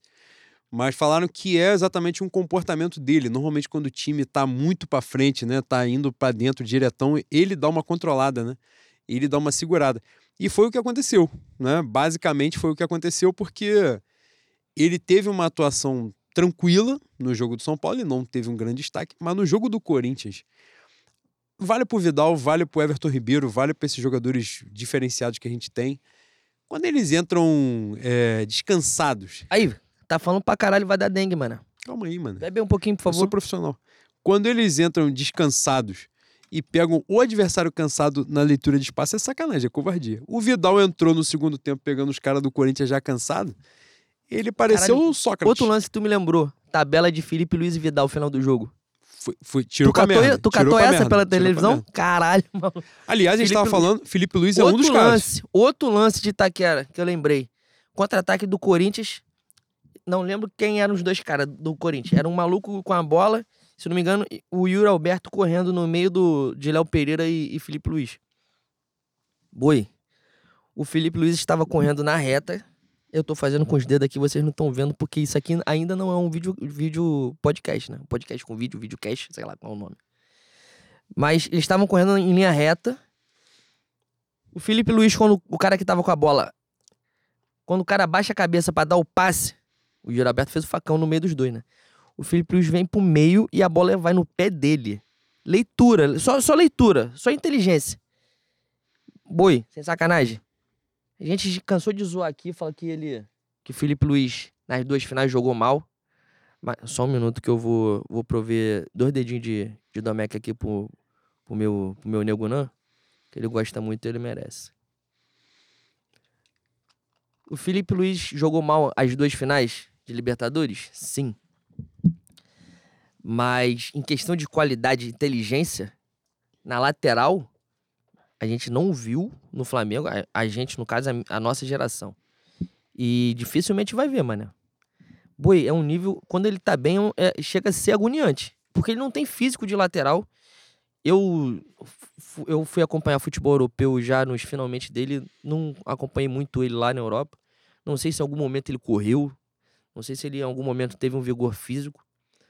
Mas é uma qualidade muito por conta da técnica e da inteligência dele que me, me faz pensar se em algum momento eu aprendi a jogar futebol, mano. Ele é muito acima da média, muito acima da média em questão de raciocínio. Gênio, gênio, gênio. Felizmente, já tá mais pro final da sua carreira. Se Deus quiser, daqui uns cinco anos volta como técnico para ganhar tudo também. E cravar mais uma vez seu nome na história do Flamengo. Mas ver esse cara jogando, aliás, todo esse time, né? Quando a gente ficar velho, com 50 anos, a gente vai ser insuportável mesa de bar. Assim, pô, eu vi a maior geração do Flamengo. Aí você vai falar que o Arrascaeta. é, A Arrascaeta já não é mais questão de ser o maior gringo da história do Flamengo, né? Pergunta é se ele é o maior uruguai da história do, do, do Uruguai. Assim, pô, e o Pepe Mujica? Fala, pô, o Pepe Mu- Mujica nunca ganhou a Libertadores, irmão. Infelizmente. Acabei de ter gol no caso. Caralho, pô, pelo amor de Deus. Essa geração é, é toda absurda, toda absurda. Por mais que a gente teça algumas críticas momentâneas, esporádicas e bilhosas, são históricos, né? São históricos de. vão fazer muita falta quando, quando pararem. E o Felipe Luiz aí também, você estava falando dele, é, recuperou o condicionamento físico, né? Tá aguentando mais, né? Jogar. É isso que a gente já tinha falado, né? A capacidade também de. O time. A defesa tá menos exposta, né? Então os caras vão menos pro enfrentamento ali, que com o Paulo Souza ac- acontecia o jogo inteiro. E aí você vai pegar um lateral de 35, 36 anos, fodeu, né? Não, não, não tem muito o que. Aí ele, ele, ele foi um dos caras que mais foi afetado pela, Pelo pela Paulo porra Souza. louquice do Paulo Souza. pelo Paulo Souza. E, e aí tem tido, agora, né, não, não relacionado ao jogo do Corinthians em si, mas o Ayrton Lucas tem entrado bastante, né? Nos, nos jogos. Como é que você tem visto o Ayrton Lucas como opção ao, ao Felipe Luiz? Eu gosto muito do futebol do Ayrton Lucas. É, acho que ele pode, ele pode dar o que o Felipe não pode nesse caso, né? Não que ele seja um, um tenha uma deficiência técnica muito grande, mas ele entra com vigor físico. É, a, a, a parte, o futebol à parte, tem me preocupado muito alguns vídeos que, que tem surgido na, nas redes sociais dele. Alguém tá implicando com ele no dia a dia, não sei se é o Marinho, não sei quem é, e ele aparentemente não é muito de, de, de brincadeira, não. Ele é um cara sisudo, sério. Ou a brincadeira é uma merda também, e o cara tem, o- tem o direito dele de ficar puto, né? Mas. O Marinho tem cara de ser chato pra caralho também, né? Vamos- Cara, na moral, conviver. O maluco que se joga, a quantidade de vezes que ele se joga durante o jogo, Conviver- deve ser insuportável na convivência. conviver com o Marinho deve ser igual tu abraçar a âncora no mar, na moral mesmo. Triste, deve ser agoniante. Mas, Enfim, enfim. Você, você visualizou Eu abraçar a eu peguei. Caralho. Mas o Ayrton Lucas, ele, ele sai da Rússia muito bem falado, né? Tem um perfil de um brasileiro que acompanha o futebol russo. Não sei porque, porque, porque caralhos ele acompanha o futebol russo. Não sei se era um brasileiro morando na Rússia, e esse é o passatempo dele. Mas ele é especialista em futebol russo. Ele falou que Até o. porque, boi, ele pode falar qualquer merda sobre futebol russo que você não tem. Cara, e tem gente você que. não tem arcabouço moral. Tem gente que ficou famosa nessa porra aí. É claro, O nosso porra. Simão Bolívar, da bola? Josa? Ah, caralho. Cara, já que estamos O falando. cara mal fala de- que é o maior jogador da história do campeonato equatoriano, fudeu. Você tem o que pra contestar ele? Você vai Cara, falar, ele qual- joga pra caralho mesmo. É ele verdade. teve, teve um, um, uma Libertadores com a fase de grupo que ele falou assim: porra, esse time aí. Foi o Palestino, acho que foi, o- foi o Palestino. Acho que foi o Palestino. Que ele falou assim: esse time vai aprontar. Pode esperar. Camisa tal, camisa tal, diferente. Craque de bola. Caralho, maluco. Quando jogou no Maracanã, eu falei assim: não é possível que essa porra seja séria. Isso aqui tá parecendo que é um montão de, de figurante. Tem um protagonista, isso aqui estão filmando alguma porra da Malhação, Malhação Futebol, Malhação Sonho do Astro, alguma porra. Vão reviver a Malhação. Inacreditavelmente merda o time dos caras. E ele babou. Mas é gostoso, né, Bui? Caralho, eu ia entrar numa pauta que a gente, a Cara, gente entra você em mesa pode de o que você Não, quiser. posso não, que essa aqui é foda. Essa aqui dá uma merda transcendental. É mesmo, boi. Pra quem gosta de samba, macumba, Rio de Janeiro, se eu entro nessa... Caralho, não entra não. ah, não você, entra, não. você pescou. Não entra não. Se eu entro nessa aqui, entra, acaba o programa. pô. Pô, pelo amor de Deus, não entra não. Essa é só pra, pro, como diz meu Pedro Gaspar, só pros assinantes premium. Essa aí só pro verdinho no Instagram. Cara, é um negócio. Agora eu já até me perdi na ofensa. Ah, era, o- você tava falando sobre o especialista do campeonato russo. eu não terminei de falar, né? É, esse cara fala que o, o Ayrton Lucas era o segundo melhor lateral da, do campeonato. E ele falou que era um dos melhores do, do time. É o Spartak Moscou, né? Era, era. Ele é um cara que saiu do, saiu do Fluminense bem. É, mas eu acho que ele ainda não, não rendeu tudo que pode render. Não, o contrato dele é quando? Três anos? Quatro anos? Você sabe? Não, é empréstimo, pô. É empréstimo? É, mas um empréstimo com. Ah, deve estar fixado lá Ah, pra ele, comprar. ele é um cara que tem que ser comprado. Pra mim, tem que ser comprado. Lateral é uma posição escassa no mundo, né, Boi? Você não tem um, um time com, porra, a gente tem dois laterais pica. Tem o Alexander Arnold do, do, do Liverpool, que é bom, é bom, mas, porra, tá longe de ser gênio da bola, né? Sei lá, Walker, Trippier, não tem, não tem muito, muito gênio, não. E na seleção brasileira, a qual você odeia, não torce, Eu torço. Inclusive, vou comprar. Falei aqui antes. Vou comprar essa camisa da, da Onça Marroá azul aí. Ficou pica. Ficou pica. Ficou foda. Ai, na seleção brasileira é o setor mais fraco da seleção, os laterais, né? O, o Arana, que era o- a, a nossa salvação, já tá jogando mal o torcedor do Atlético quando Se ele. Não... machucou, né? não, e antes de se machucar, a torcida do Atlético já tava falando que ele tava na merda, que ele tava enganando, enfim. É, acho que o Ayrton Lucas rende bem e tem que ficar. Eu gosto. Você gosta, Bui? Eu gosto. Caralho, desligaram o ar? E ele é. Ah, Renan tá puto. Tá É. puto? E Não é, ele. Pediram pra desligar? Tu pediu pra desligar? ah, não, então Ah, beleza. deixa morrer, Então- pô. Foda-se. E nessa. Que a gente ia falar. Pô, agora virou bagunça mesmo. E próximo ponto, Bui. Fundamental. É... Se a gente passar, se garantir a classificação, jogo seguinte, semifinal, jogos seguintes, né? Semifinal. Da Flamengo- Argentina. Contra argentinos. Na Argentina contra times argentinos. É. Vélez e. Talheres. Cara, eu sempre confundo se eu colou ou se eu tadinho. Pra você ver como é que. É, eu sou portenho. É, primeiro jogo foi 3 a 2 Vélez. O Tajeres que era do grupo do Flamengo, né? Foi do grupo do Flamengo. E o Vélez na última Libertadores. Tajeres é o único jogo que o Flamengo não ganhou até agora na Libertadores. né? O Flamengo ganhou todos os jogos empatou na Argentina. Ganhou no Maracanã, mas empata na Argentina, que Foi o Flamengo 2 a 2, né? teve a E façanha de meter dois gols contra. Não, foi injusto chamar o gol do Pablo de gol contra? Sim, mas foda-se, a bola bateu nele antes de entrar. É, o do Arão foi sacanagem. O do Arão é brincadeira. O do Arão é, porra, manual. Manual de gol contra foi o do Arão. Tinha ninguém na área. Ele deu um carregão maníaco e encobriu o goleiro. Mas. Passou das quartas de final, foda, né, mãe? E vale pro lado de lá também, né? Palmeiras e Atlético também, todo respeito ao Atlético Não, Paranaense e. Estudiantes.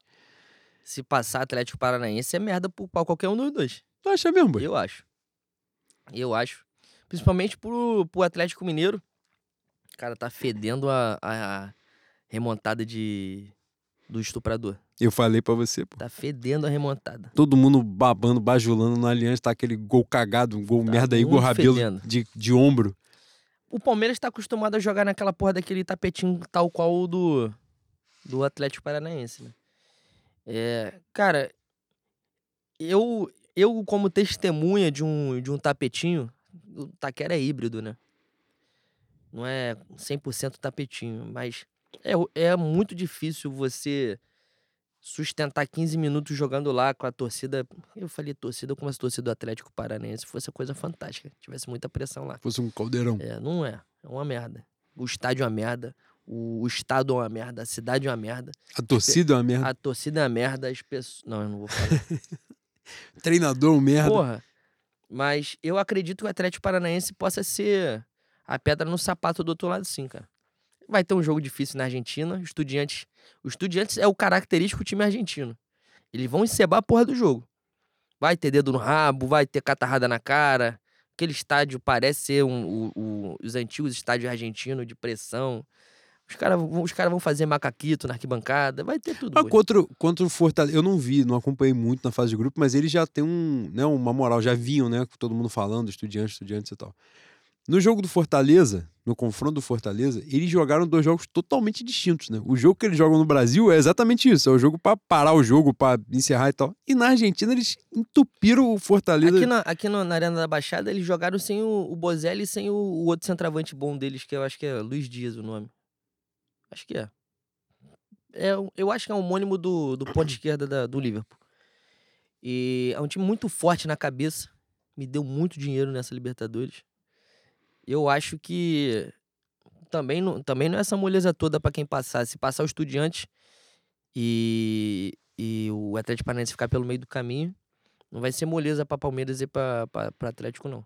É muito mais difícil na outra chave do que na nossa. Na nossa. Se o Corinthians fizer a maior façanha da sua história amanhã, no Maracanã, pra mim já tá na final da Libertadores. Vai, vai passar pelo Vélez ou pelo Tajeres. Não, acho que a expectativa é essa mesmo. Não- também não consigo ver nenhum dos dois times da Argentina, desses dois times né, da, nossa, da nossa chave, complicando tanto para Flamengo quanto para Corinthians.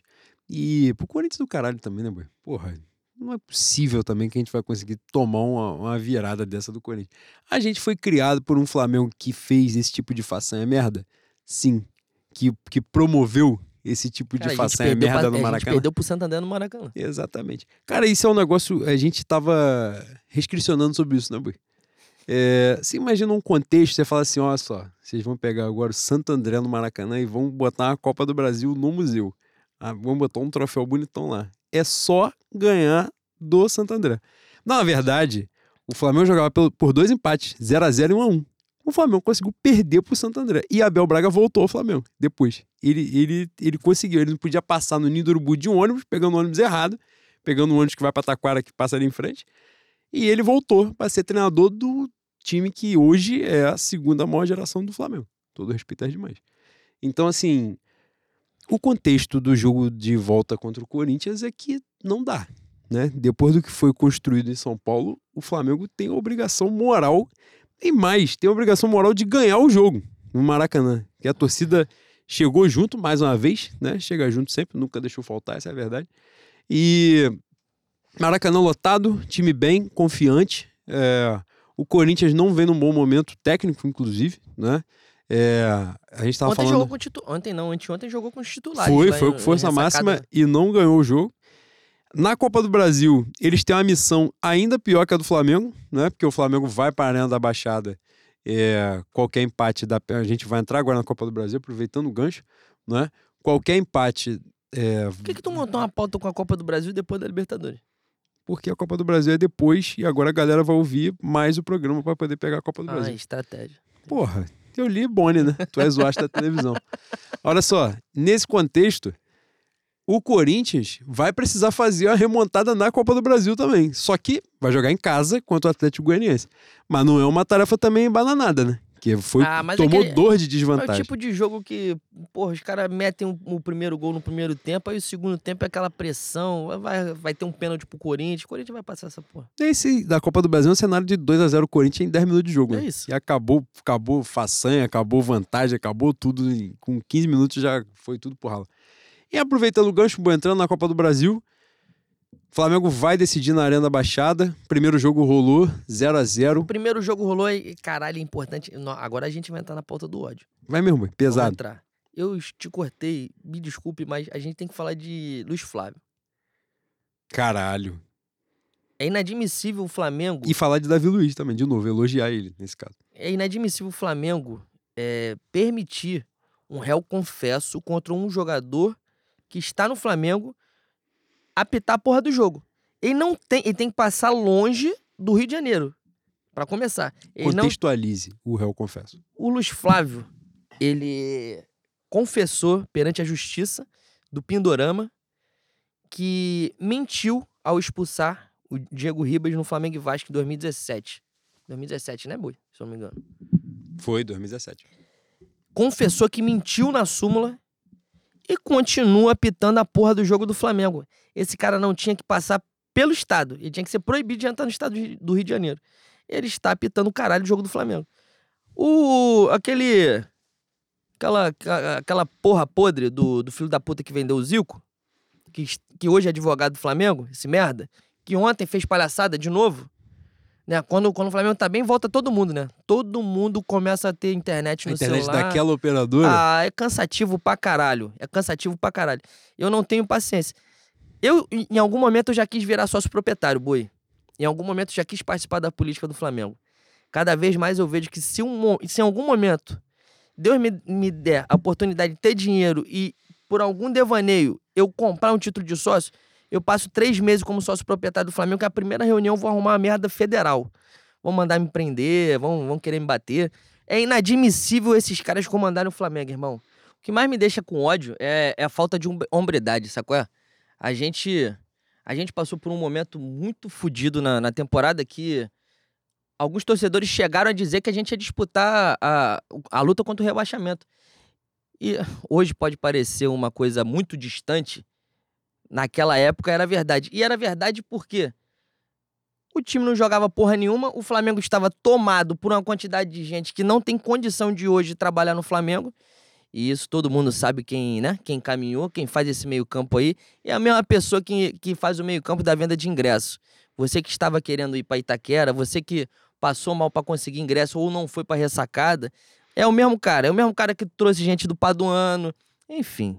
O Flamengo é comandado por uma quantidade de gente incapaz de estar à frente do clube de da maneira competente. Caralho, eu tô cheio de eufemismo, né? Eu tô cheio de eufemismo. Eu, eu- Cara, eu hoje é seu arrefeci, eu aniversário, arrefeci. você pode tudo. Eu arrefeci. Mas. Você voltando- pode tudo. Voltando, voltando a- ao protagonista do meu ódio, Não tem condição, boi. Não tem condição do Flamengo ter alguém por trás, juridicamente, e permitir que Luiz Flávio apite jogo. Não tem como.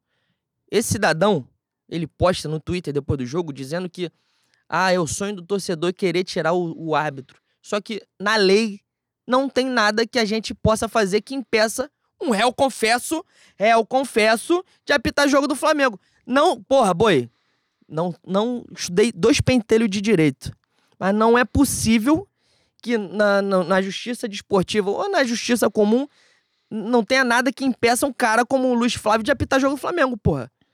Caralho, o que ele fez no Maracanã não existe. Ele já é, eu confesso, ele voltou a sacanear a gente. Ele voltou a sacanear a gente quarta-feira. Quarta-feira, ó. A outra. A outra, né? É inadmissível, irmão. É inadmissível. É enlouquecedor. O Flamengo, eu acho que ele não, não foi preponderante pro Flamengo não ganhar do Atlético.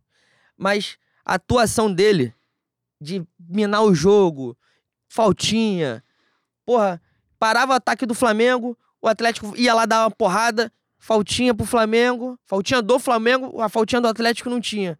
Final do jogo, expulso o Davi Luiz, hoje nosso melhor zagueiro, porque o Davi Luiz xinga ele de filho da puta, manda ele tomar no cu. E com razão. Com razão. E coisa que fizeram o jogo todo, porra. O jogo todo. Cinco minutos antes tem um maluco do Atlético Paranaense mandando ele tomar no cu. O que, que ele fez? Agasalhou. Botou dentro do bolso. É cansativo. É cansativo. E eu, eu não tenho condição de achar que o Luiz Flávio faz essa porra porque ele é ruim. Pra mim, não. Pra mim, não. Já erro, confesso. Ele não gosta do Flamengo. Nem ele, nem o irmão dele. O linguinha presa da, da Globo. Porra! Não é possível que não tenha nada, não tenha nada que o Flamengo possa fazer para impedir um porra desse estar tá no campo, no jogo do Flamengo. Não tem como. Enfim, já desabafei pra caralho. É, dei trabalho pro Renan. Agora fala você. Ele desanuviou o peito, boy. Não. Não o eu suficiente. Pensei, eu pensei de umas três terapias com o Liene é, pra ficar verdade. na moral. É verdade.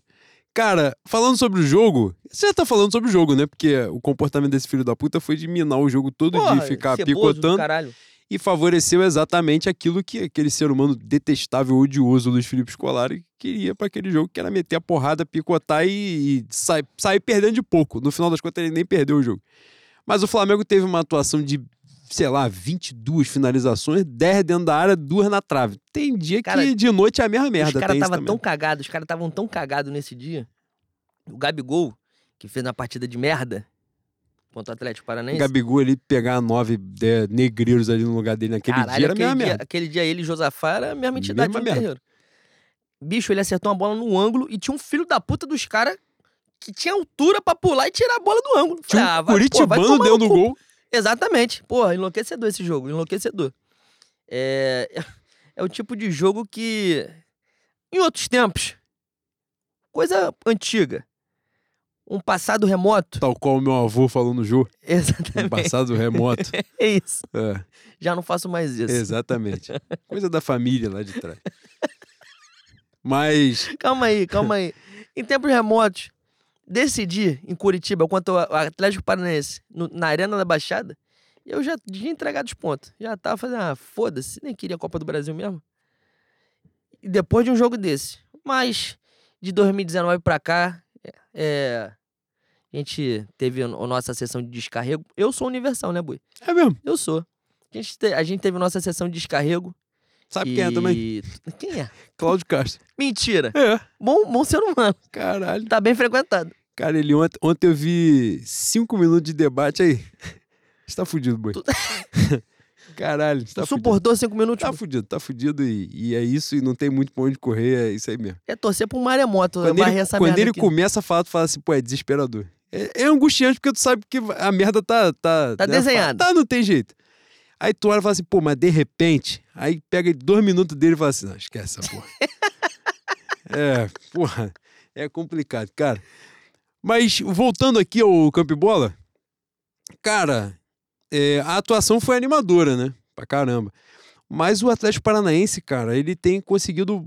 A gente falou aqui, né? Daquele bagulho de jogar com time reserva no jogo contra o Flamengo pelo Campeonato Brasileiro. Aí com o time reserva eles fizeram dois resultados pica, né? Palmeiras fora de casa e Atlético Mineiro fora de casa agora. Então eles têm conseguido muitos. Estão nas quartas de final da Libertadores, vivos ainda, né? Porque vão para a Argentina com 0 a 0 Então uma vitória simples já classifica. É... Copa do Brasil, vão pegar o Flamengo em casa, decidir em casa, conseguiram não perder o jogo no Maracanã. Campeonato Brasileiro estão na frente do Flamengo, estão em quarto lugar, o Flamengo está em quinto. Assim, na verdade, eles estão aos trancos e barrancos, né, fazendo uma temporada melhor, muito melhor do que o esperado, né? E eu acho que isso tira muito o peso do time, né? A responsabilidade do time na hora de jogar. Eles jogam a vida, claro, no mata-mata, porque eles sabem que é, em Campeonato Brasileiro expectativa não tem uma chance muito grande, não tem elenco né, para disputar o bagulho até o final. É uma campanha muito boa, né? Dificilmente vai ter uma alteração muito grande, tipo terminar em 15, não vai mais acontecer, mas dificilmente também vão sustentar um, quarto lugar. E novamente um, o Campeonato Brasileiro, a vaga para Libertadores vai ser um G8, um G9, porque vai ganhar a Libertadores e vai ganhar a Sul-Americana, um brasileiro. Provavelmente. Então, nesse cenário, claro que os caras dedicam uma atenção maior ao mata-mata, é... mas de qualquer forma, a temporada que eles estão fazendo já tira o peso, né? Das costas. Mas Flamengo e Atlético Paranaense vai acontecer depois dos confrontos da Libertadores, né? Então. Você tem dois palitos de, de dissertação para falar de Fernandinho? Cara, me surpreendeu na, a atuação dele ali. Inclusive, ele repetiu a atuação no jogo contra o Estudiante. Que, para mim, é um jogador muito acima da média do futebol brasileiro, apesar da idade avançada dele. Acho que tem 37, não é isso? 37 uhum. anos. Foi um maluco jogador histórico do, do time do Guardiola, do Manchester City. É... Ele simplesmente foi pro jogo para dar porrada e catimbar o jogo inteiro, inteiro. O jogo dele inteiro, desde o primeiro momento, foi dar cotovelada. Ele dá uma cotovelada no Felipe Luiz com 10 minutos de jogo. Dá uma cotovelada no pescoço. Ele enceba o jogo, para o jogo. É... Tem um lance, cara. Não lembro. No segundo tempo. Não sei se teve uma discussão de pênalti, alguma coisa assim. Ah, não, foi um pênalti. É o pênalti do Léo Pereira. É isso mesmo que o Léo Pereira vai pular, ele abdica da bola e agarra no Léo Pereira, puxa a camisa do maluco, tira a camisa quase do cara. E no jogo contra o Estudiantes, ele é absurdamente nervoso na hora do, do confronto, né? Dando porrada, picotando o jogo todo momento. Eu não sei se ele foi já iluminado, né? Pela luz de Luiz Felipe Scolari, que fez ele protagonizar um 1 a 7, que não foi 7 a 1, que ele estava do outro lado da, da porrada. E ele voltou pro futebol brasileiro e ele simplesmente esqueceu que ele pode jogar bola, porque esse é o ponto. Para mim, ele joga pra cacete. Mas o que ele fez nesses dois confrontos de mata-mata, aliás, vamos dizer aqui, tem a galera que se apressa pra caralho pra mamar jogador, e isso é um, é um negócio complicado. Os caras fizeram um compacto de, de, de 8, 9 minutos dele aí, uns três jogos, que Márcio Araújo fez igual, né? Fizeram um compacto dele de bola pro lado que puta que pariu. Olha a bola pro lado que ele deu. Pô, irmão, pelo amor de Deus. Os caras ficam gravando esses vídeos também, tá, dá agoniada às vezes. É, o cara só tocou pro lado, não fez nada de diferente. E, mas ele é um cara que pode muito mais. Agora, o jogo contra o Flamengo foi odioso, pô. Foi odioso.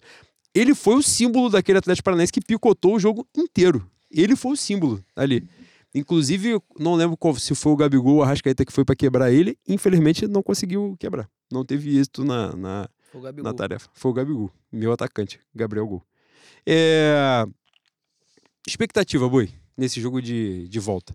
No chaveamento, inclusive, né? São Paulo e América Mineiro, quem passar enfrenta, né? O primeiro jogo foi 1x0 São Paulo, não é isso? No Morumbi, agora o jogo O América menos. Mineiro perde um pênalti com aquele Maidana, bate o, o pênalti mais ridículo da história do futebol brasileiro. É... E depois Cara... o São Paulo perde, não perde? Perde um pênalti, eu acho. São Paulo perdeu pênalti nesse jogo? Não, pô. Eu acho que perde no final, não. não. Um pênalti que o Caleri perde? Não. Perde gol pra caceta. Os dois times perdem gol pra caceta. Mas, cara, eu tenho. Eu tenho sempre um pé atrás no jogo, em jogo lá dentro, né? 2019 a gente ganha com certa facilidade lá, até numa saída de merda, numa saída de bola merda do, do Santos, né? Que o Bruno Henrique antecipa e, e faz um gol. Eu acho que não é o Santos nesse jogo, não. Eu ouvi alguém falando isso, mas não era o Santos nesse jogo. Não? Tem certeza? Eu não falo mal do, do meu goleiro de gelo. ah, você é ético. Entendi. É, isso gente... saindo do gol, que isso ainda vai render a gente, cara. Caralho, ontem, ontem não, anteontem, no, naquela chuva de cruzamento do, do time do Rogério Ceni teve uma que ele ficou no meio do caminho que se tem alguém ali com, com dois neurônios e meio, dava ruim pra gente, tá? na bola aérea ele é desgraçado de ruim, ele fica muito perdido. Tem uma hora que o obsessor do Paulo Vitor encosta nele na saída de bola, que é sacanagem Ah, que ele é, faz. é. Ele vai no meio da pequena área e desiste, fala assim: não, dá pra mim não. Aí é volta. Mesmo, é o mesmo obsessor do Diego, bracinho de jacaré, o manchinha. Puta que pariu. Mas, voltando, sua Voltando. expectativa para o jogo. Expectativa, cara, é jogo duro, né? Jogo como sempre foi na Arena da Baixada. É... Espero que. um- o- é, é- é o tipo de jogo que aquele 1x0 é goleada, né, Bui? E se for pros pênaltis também, lamba os beiços. O comum lá é perder. E... Só que a gente tá muito bem, mano. A gente tá numa maré absurda. E é o que me conforta. A gente pode. A gente pode. A gente vai. Pô, pelo amor de Deus, o Flamengo não vai fazer essa porra comigo amanhã, não. A gente vai passar do Corinthians, a gente vai passar do Corinthians. A gente vai ganhar deles domingo no Maracanã, com time reserva, botando a cavalaria nos últimos 25 minutos. E a gente vai chegar quarta-feira na, naquela, naquele estado desgraçado lá, pra, com a moral lá em cima e pra ganhar deles. Meio a zero é goleada, 1 a 0 é surra. É mesmo, boy. 2x0 é utopia pra mim. 2x0 aí eu fiquei Odara. 2x0 eu vou ser obrigado a beber todo tipo de álcool que tiver no tabela. Ai, cara. 2x0 dá vontade de ir lá na Arena da Baixada. sem Andando, jogo. andando, sem jogo. andando. Vou lá E de procurar, sacanagem. procurar aquela tia do cachorro quente que humilhou a gente porque a gente queria comprar o cachorro quente dela. Ela ficou puta com a gente. Que tu pergunta o que, que tem pra beber num lugar que tá 9 graus e a pessoa fala assim, cerveja. Fala, pô, tá, tá. Alemanha essa porra, É, cerveja exatamente, quente, a senhora caralho. Tá de sacanagem? É, isso não faz sentido. E dito isto, boi, finalizada a pauta de campo, de campo e bola, fala do extracampo. Você que é uma potência midiática, Ah, isso. né? Você é uma, uma coisa incrível, sensacional. Estourou aí no norte um, um tweet seu falando sobre a questão, sobre as modificações recentes de fisiologia, de prevenção de lesão e tal, com as contratações que o Flamengo fez para a comissão técnica permanente. Nem comissão técnica, né? São, são fazem parte né, do, do, do staff geral lá do clube agora. E discorra sobre, Boi. Porque você falou muito bem lá. Então Cê- repete aí Você pra galera. falou, discorra sobre como se eu fosse um grande especialista em fisiologia. E né? você é. Eu sou, eu sou fantástico, eu sou maravilhoso, esplêndido, apoteótico. Cara, o Flamengo, depois de muito esporro da torcida, muito chilique que a gente deu nas redes sociais, com as contratações do, de profissionais do Paduano e acho que teve contratação de, de gente do Serrano também. é, a diretoria do Flamengo resolveu contratar gente capaz, competente, que tem que estar no Flamengo, gente de excelência. O americano Michael Mintorne, eu acho que é, é- é essa a pronúncia, que é um. Hoje é o coordenador de fisiologia do Flamengo, se não me engano. O americano com selo Exos já fez parte do clube. E o fisiologista Tadashi Hara, que era o fisiologista do, do Atlético Paranaense. É, e o que eu postei no Twitter foi: o Flamengo, nos últimos dois, três meses, esvaziou o departamento médico e diminuiu absurdamente o número de lesões. E a grande questão disso aí é: a gente reclamou muito, o Flamengo foi atrás desses, desses profissionais competentes que tem que estar no Flamengo porque a torcida perturbou, né? Quando, quando teve a transição de 2019 para essa putaria que a gente viu até chegar em 2022, apesar da gente ter vencido em 2020 o Campeonato Brasileiro, a rapaziada que quer tratar o Flamengo como, trampolim, né? Rapaziada que poderia assumir um cargo na Petrobras, a rapaziada que é vereador e hoje vai vir como deputado federal, botou o Flamengo como um cabide de emprego para amigo, né? Preparador físico do Madureira, o outro que depois do Flamengo de 2000 2009, que ele já tinha tentado também surfar na onda do Flamengo campeão brasileiro. Ele traz o, o preparador físico de 2019 2009 dizendo que era o preparador físico campeão. O maluco depois do Flamengo ele trabalhou em Boa Vista, foi para a segunda divisão do Ceará. Enfim, esse tipo de coisa. Gente que não tem que estar no Flamengo. E nesse caso, os profissionais, para mim, são o- os menos culpados disso. O cara não ter a competência de estar num clube de excelência como o Flamengo não, não me diz nada sobre ele. Chegou a proposta, a proposta era boa pro profissional, o profissional aceitou, trabalhou, fez o que ele pôde.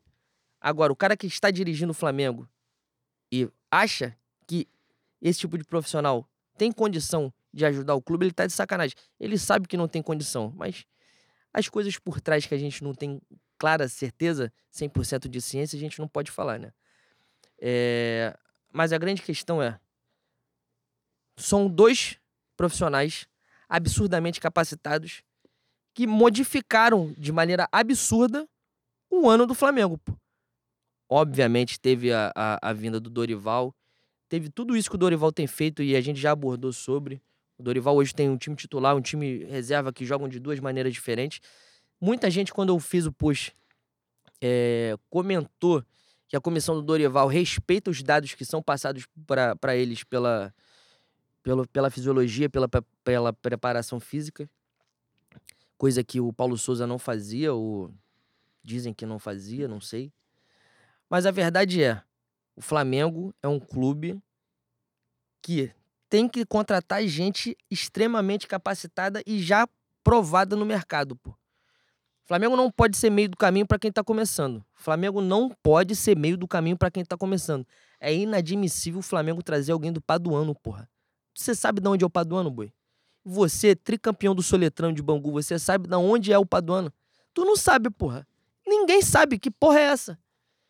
É muito difícil não achar que isso aí tem sacanagem no meio.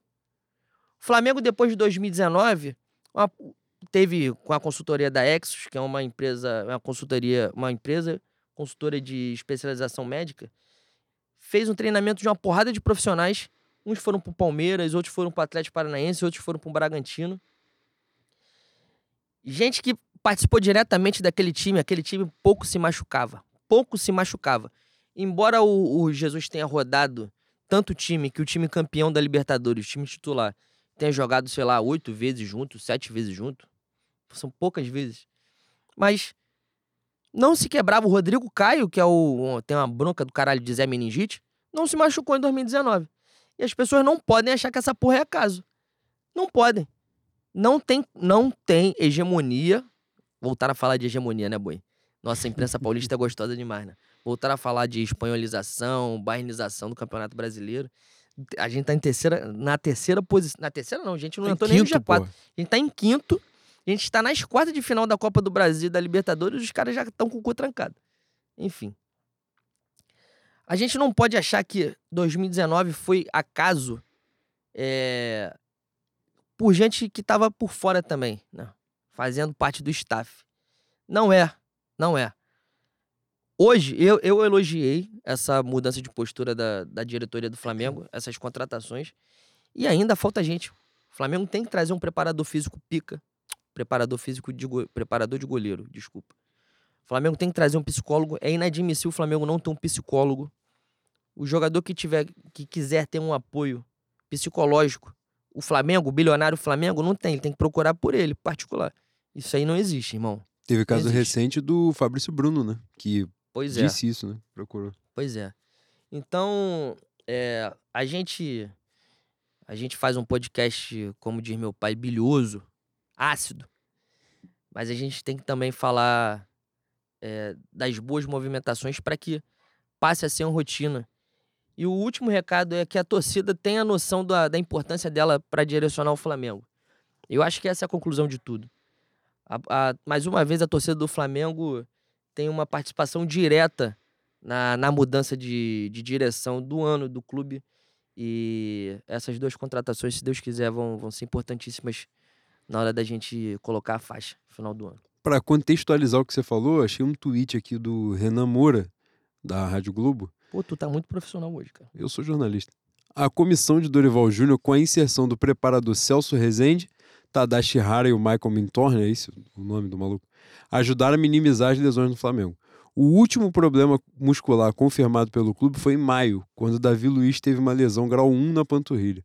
O último boletim médico ocorreu em 12 de julho, com a entorse no joelho esquerdo de Rodrigo Caio é, que fica, né, sobre, tá sob os cuidados da fisioterapia. Agora, Rodrigo Caio é um caso à parte, né?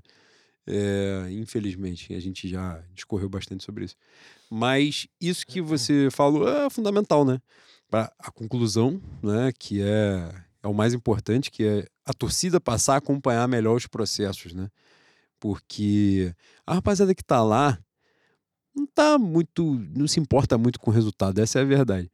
O resultado, a questão do resultado é que a falta de resultado ela gera, ela acarreta uma pressão externa que não havia antes. Então, para eles ganharem, não ganhar, foda-se, não é, não é a busca deles. O grande diferencial é que quando eles não ganham, a galera que tá inerte acorda e vai para cima deles. E a mudança do Flamengo foi é, é, significativa, com pequenos ajustes. Que não deixam de ser pequenos ajustes na estrutura. É você, com dinheiro, para mim, né, acho que é importante dizer isso. Você, com dinheiro pra cacete, trazer um bom profissional para ocupar um cargo, tem um mérito gigantesco nisso, né? Na verdade, o demérito é você não ter um profissional capacitado tendo dinheiro pra cacete pra botar ali. Igual a gente, quando falou, que perdeu psicóloga pro Atlético Mineiro, psicóloga da base. Isso é o demérito. Você contratar o Michael, por exemplo. Não, já, esse caso da o Michael já trabalhou no Flamengo, Esse né? caso da menina foi esculacho. Esse caso da menina a gente nem perdeu a, a, a profissional. Esse caso a garota recebeu uma proposta do Atlético, apresentou a proposta pro É verdade, Flamengo. é ela verdade. queria um, um- um aumento, porque o, o trabalho dela estava sendo valorizado pro, pra- por outra equipe. Por um ela- rival direto. Ela recusou a proposta e o Flamengo, sei lá, duas semanas, três semanas depois demitiu a garota. É, É inacreditável. Então, psicóloga da, da base. Né? É isso, psicóloga da base.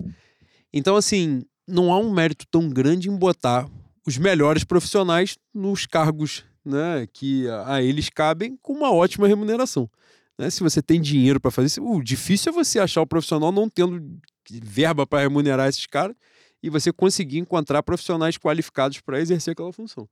Agora, você com dinheiro para cacete, não tem como você entrar na quantidade, e a gente já abordou isso aqui trocentas vezes, de perder profissional, principalmente no futebol de base, né? O Flamengo perdeu muitos profissionais capacitados nas categorias de base para os clubes rivais do, do Rio de Janeiro, para Palmeiras, para Atlético Paranaense, para Atlético Mineiro e tal. E é uma vergonha um clube que consegue um faturamento anual de um bilhão de reais, o único clube brasileiro que consegue isso, o único clube da América que consegue isso. Chega na hora dessa, não consegue remunerar de forma adequada um médico da base, um preparador físico, uma psicóloga, enfim. Né? É, então, importante abordar isso e parabenizar os profissionais né, pelo trabalho que estão fazendo. Que isso daí tem sido preponderante até para tudo que a gente está dizendo, né? É, tem aí também, é importante a gente considerar, mesmo na nossa ignorância, mas a mudança da carga de treino é evidente. O Flamengo parou de estourar jogador em treinamento. É, infelizmente, né? A gente falou muito sobre a parada do Paulo Souza em outros momentos, mas a gente torcia para que desse certo, né? Pelo discurso, pelo currículo e tal.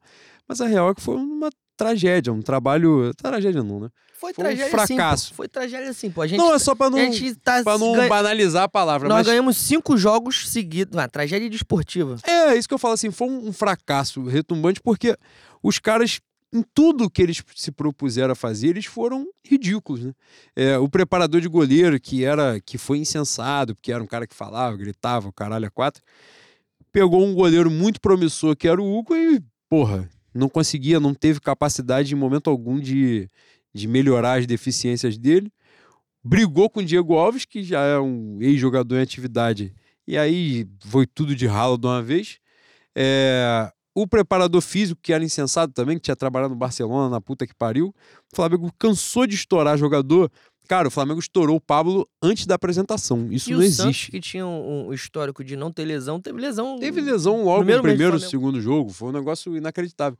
Então, assim, pô, o fato, essa questão, né, de prevenir as lesões, o Dorival, obviamente, também aceitando tudo aquilo, os relatórios que chegam para ele, permite ao Dorival, por exemplo, botar um time inteiro reserva no Campeonato Brasileiro, na, né, e jogar os mata-matas com o time titular, poupar os jogadores, né, rodar o elenco mesmo, como ele tem conseguido fazer.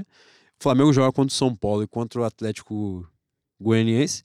O único titular é o Santos, pô. Então todos os jogadores são reserva. Que também é o único goleiro que a gente tem. A gente não tem outro. Que exatamente. Se, se botar um reserva também, joga sem goleiro, que é melhor. Mas. é, então, assim, e é aquilo que a gente fala, né, Boi? A engrenagem é muito grande, né? Então todas as peças têm a sua importância. Uma coisa tá ligada na outra. Cara, até, até a tia da cozinha que faz comida tem que ser a melhor tia da cozinha do, do Brasil, pô. Exatamente. Ela tem que fazer o melhor feijoado, o melhor torresmo, a melhor dobradinha, o melhor mocotó. Botar o Léo lá. Porra. Botar do o uma melhor suco de caju é dela. É, isso, pô. E é Ela isso bota o açúcar diferente. É isso. E isso tem que ser o Flamengo. E as pessoas não entendem. Continua. Aí, aí, aí eu, eu tava sendo injusto, né? A, a babada no, nos dirigentes do Flamengo diminuiu bastante. É que tem uma rapaziada que hoje tá pela palhaçada, né? Ah, sim. Mas, graças a Deus, muita gente já, já se ligou quem, quem tá à frente do Flamengo. E seguindo, outro ponto de pauta é a chegada do Varela, né? Do... Que nome bom, que nome bom pra quem é de Bangu. Deve ser, deve ser familiar, boy. Cara, se- ah, não vou falar. Vou contextualizar. Posso? Pode. Pode contextualizar. Varela é o presidente do Bangu. É isso. Pronto, não preciso falar mais nada. Falei ah, pronto. dava pra falar mais Você duas horas. Ah, dá pra falar muita coisa, mas você- aí você também, vamos, vamos trabalhar aqui com a sua preguiça. Já inventaram o Google, você entra naquela porra lá, você pesquisa, descobre quem é Jorge Varela e pronto, acabou, tá resolvido. É, eu espero que o lateral do Uruguai não tenha nenhum tipo de parentesco com ele, porque se ele tiver, quando ele entrar, eu vou humilhar ele, da- igual a gente fez com o lateral do Oeste ali em Moça Bonita, o camisa 6. Caralho, e- esse maluco, eu. Porra, eu achei que ia matar ele, mano. Porque a, a gente humilhou ele no primeiro tempo, a gente humilhou ele. No segundo tempo, ele fez o gol que ele fez, debochou da gente. E com razão. Ele estava certo, ele estava certo, mas no caldeirão ele não pode fazer isso. No alçapão de moça bonita, ele não pode fazer isso. Ele não pode ser deselegante assim com a gente. Isso é verdade. Ele foi desrespeitoso. É... O Varela, boi, tu, tu vai meter essa também de especialista de campeonato russo, vir jogar, cruzar Não, o caralho, que ele era cara, foda. Ninguém. Ninguém viu, mano. Ninguém, ele pode ser, novamente, pode ser um figurante da Malhação, pode ser um projeto secreto da Rede Globo pra reviver a Malhação e ele ser um jogador do Flamengo. Pode ser. Ninguém conhece esse maluco. Assim, pô, lateral da seleção uruguaia. Caralho, ninguém viu. E olha que a seleção uruguaia é acompanhada. Tem, tem o Cavani, tem agora o Darwin Nunes, tinha o Soares, De La Cruz, o Sanches, Ascaeta. O grande Lodeiro, caralho, que saudade do meu Lodeiro. Gênio. É Lodeiro era craque, gênio de bola, tá? gênio. Diferente. O Varela ninguém nunca viu, boi. Tem o Varela. E os caras já estão fazendo a escalação do time titular com o Varela. Exatamente. Sem ter visto ele jogar. Ign- ignorando a maior potência lateralesca do Pindorama, Rodilindo. Cara, isso é imenso. Isso aí tá sacanagem, tá? Ele tá. Cara, ele tá num nível de futebol que ele mesmo sabe que ele não consegue exercer. Que ele peitou a diretoria do Flamengo e falou: não, agora se vocês quiserem, eu não quero renovar, não. Eu, É isso. eu tô assustado com a constância. Porque jogar um jogo, dois jogos bem, boi. Boi, é bomba relógio. É bomba relógio. Oi, já, tá, já tem uns dois meses dele Você conhece, bola, tá? você conhece o filho da puta com, com uma larga distância, É pela mesmo? vivência. É um Fluminense de Fernando Diniz. O cara fala assim, pô, está durando mais do que em outros momentos. Mas Isso. É a bomba relógio. Vai acontecer. Ontem já disseram, eu não vi, né? A hora que acontecer, de oitavo pra baixo. Vem direto, assim. Vup. Cai, É tobogã, porra, tobogã. Pega a gravidade, vai direto. Vai direto. É... E outra coisa. Ah, e o nosso gênio, Oscar. Reforço ainda não confirmado. Ainda não confirmado. Só vai confirmar quando o anti-regata der o aval. Exatamente. Antes disso, não tem, não tem Oscar O chinês não vai liberar. Não, não. Ele veio pra treinar, pô. Veio pra treinar. E três meses de Oscar. O, o cara mais injustiçado depois de Júlio César e Davi Luiz naquele 7x1. Que foi o cara que ofereceu a resistência. E diminui a vergonha também, né? É isso. Cara, com todo respeito ao menino enxaqueca, essa, essa presença detestável, é uma negociação estranha pra caralho, né, boi? Você não acha, não? O cara vive pra jogar. Ele não vai chegar pronto. Tem isso também. Quando fala assim, porra, os chineses liberaram. Eu acho que ela fala que ela jogou em julho, né? Mas foda-se, nós, estamos em agosto, quase setembro já. Hoje de agosto, daqui a pouco é setembro. 8 de agosto é quase setembro. Porra, Tá com a marra de João Bidu do caralho Mas, também de, olha só. de horóscopo, astrologia, Tem- o caralho já vai cair em outro mês. no ruim, no ruim, 16 jogos pra ele, pô. Contando. Não, 17, 18 aí, vamos dizer. É um. É uma negociação cansativa pro cara jogar dois meses, três meses. né? É estranho, sei lá, tem alguma coisa por trás dessa negociação aí que. Pra mim não ficou claro ainda. Não eu acho que pode ser uma maio. movimentação. É, eu acho que pode ser uma movimentação de tentar trazer em definitivo depois. Tá com a Convencer, conven- rabiola lotada de dinheiro, né? Convencer os. Cara, o cara tava ganhando 10 milhões por mês, boi. Boi, ele abriu mão de 90% do salário dele vai ganhar mais de um milhão por mês. Exatamente. Imagina você ganhando 10 milhões por mês, boi. Cinco anos ganhando 10 milhões. Tu não tava vivo. A né? gente já fez esse raciocínio Tu já de uma forma a prática, passagem. né? Que você fala assim, pô, Por exemplo, você tem 10 milhões de reais. Fala assim, caralho, agora eu vou gastar em tudo, tudo que tiver pelo caminho, tudo. Ainda vai Aí, sobrar dinheiro. cara, deu 30 dias, cai de novo 10 milhões. Assim, não, é você se perde, pô, no meio do, do raciocínio. É doideira, maluquice, E não vai tem tentar como. comprar o Pedomec, a empresa. E ele já tá com 10 milhões de reais há bastante tempo. Isso é que é problemático. Exatamente. Exatamente. Eu já teria desistido do futebol, inclusive. Quando os caras falam assim, porra, ele abriu 90%, ele abriu mão de 90% do salário. Eu falo assim, cara, não vai ganhar nada. O cara, porra, vai pagar pra jogar no Flamengo. Ele vai ganhar um milhão. É difícil, boi. O mundo, o mundo às vezes parece ser É um injusto. negócio doido. É um jogador, eu acho um jogador diferenciado, acho, mas esse, ele pegou um momento ali do, do meu grande futebol chinês que foi um momento que teve tudo, né, boi? Foi um momento que passou boi, passou boiada ali, né? Porra, foi de tudo ali. É, rapaziada, é, foi Ramires, foi, foi Fellaini, foi a porra toda. Qualquer Daqui ser uns- humano andou, respirou na Europa, vem, joga aqui. Daqui uns 5 anos vai ter um Globo Repórter. Rapaz, aquela transação do Paulinho, se passar 10 anos não for matéria do Fantástico, aquilo ali é maluquice. foi pra Barcelona, China, volta a Barcelona. Aquilo ali, puta, muita gente foi feliz naquela brincadeira ali. É mesmo, boi. Puta. Inclusive o Paulinho. Inclusive o Paulinho, que tá roubando o Corinthians agora. Tá, tá fora. É, Acha que agrega, boi? Dá tempo? Porra, acha que agrega, caralho. Dá tempo. Porra. É o futebol de Edenilson, né? Novamente. Futebol de Edenilson, Thiago Galhardo, Paulão. Cara. o Oscar não vai agregar, tá de sacanagem. Ele vai agregar. Ele vai. Ele, talvez ele pegue um banco do, do meu Rascaeta e do meu Everton Ribeiro? Sim. Mas, ossos do ofício, né, boi? Acontece. Que isso vai jogar pra caralho e pegar um Cuiabá no Maracanã que tu vai achar que ele é um novo Zico, vai ser sacanagem. Pô, e eu. Pra, pra me iludir, precisa muito de pouco, né? É Precisa mesmo? muito de pouco, é uma frase fantástica. Nós vamos, nós vamos passar pra pauta séria agora, antes de passar pra pauta dos ouvintes? É. E eu não antes- vou falar uma vírgula, porque se eu falar vai dar merda pra mim. Não, antes deixar de tudo no teu chegar na pauta dos ouvintes, que... Eu não vou me alongar muito, não. O ponto é, é a chegada do chileno, né? Do Eric Pulga, que... O ponto básico... Não, primeiro contextualizar, né? Quem é porque já deu pra notar. Aliás, não é um movimento casual, né? Não é uma parada orgânica. Você vê quando essas polêmicas acontecem. Polêmica, né? A gente banalizou muito a palavra polêmica. Puta que pariu. Polêmica é o cara preferir um hambúrguer que não seja do Lessa. Isso é polêmica. Exatamente. Você contratar um maluco que rolou um estupro coletivo na casa dele com 10, 20 pessoas não é mais polêmica. Né? Quando o jornal chama de polêmica, ele dá uma banalizada na palavra. Você contratar um maluco que atropelou um cara de 65 anos de idade e não prestou socorro, não é mais polêmico, né? Então, é complicado, né, Boi? A gente passa muito nessa, nessa pauta de que o grande problema do futebol brasileiro, mas geral, né? Também não vamos meter um viralatismo aqui de que só acontece no Brasil, que infelizmente não é isso. Mas tem uma péssima construção de que no futebol vale tudo, né? Vale qualquer coisa. Futebol vale qualquer merda. Vai chegar na arquibancada, vai chamar de macaco, vai chamar de qualquer coisa e vai valer qualquer coisa. Dentro de campo, né? Vários profissionais que a gente admira, a gente consegue. Chega numa hora, o cara dá uma rateada, o cara fala: Ah, mas isso aí é assim mesmo. O cara tem que, tem que sustentar isso mesmo e tal. E esse comportamento de. Essa questão. Aí, e eu vou te falar. A galera bateu muito na pauta do, do homicídio, né? Que foi homicídio, não tem muito pra onde florear. Mas eu vou te falar que não foi o, o pior dos cenários pra mim.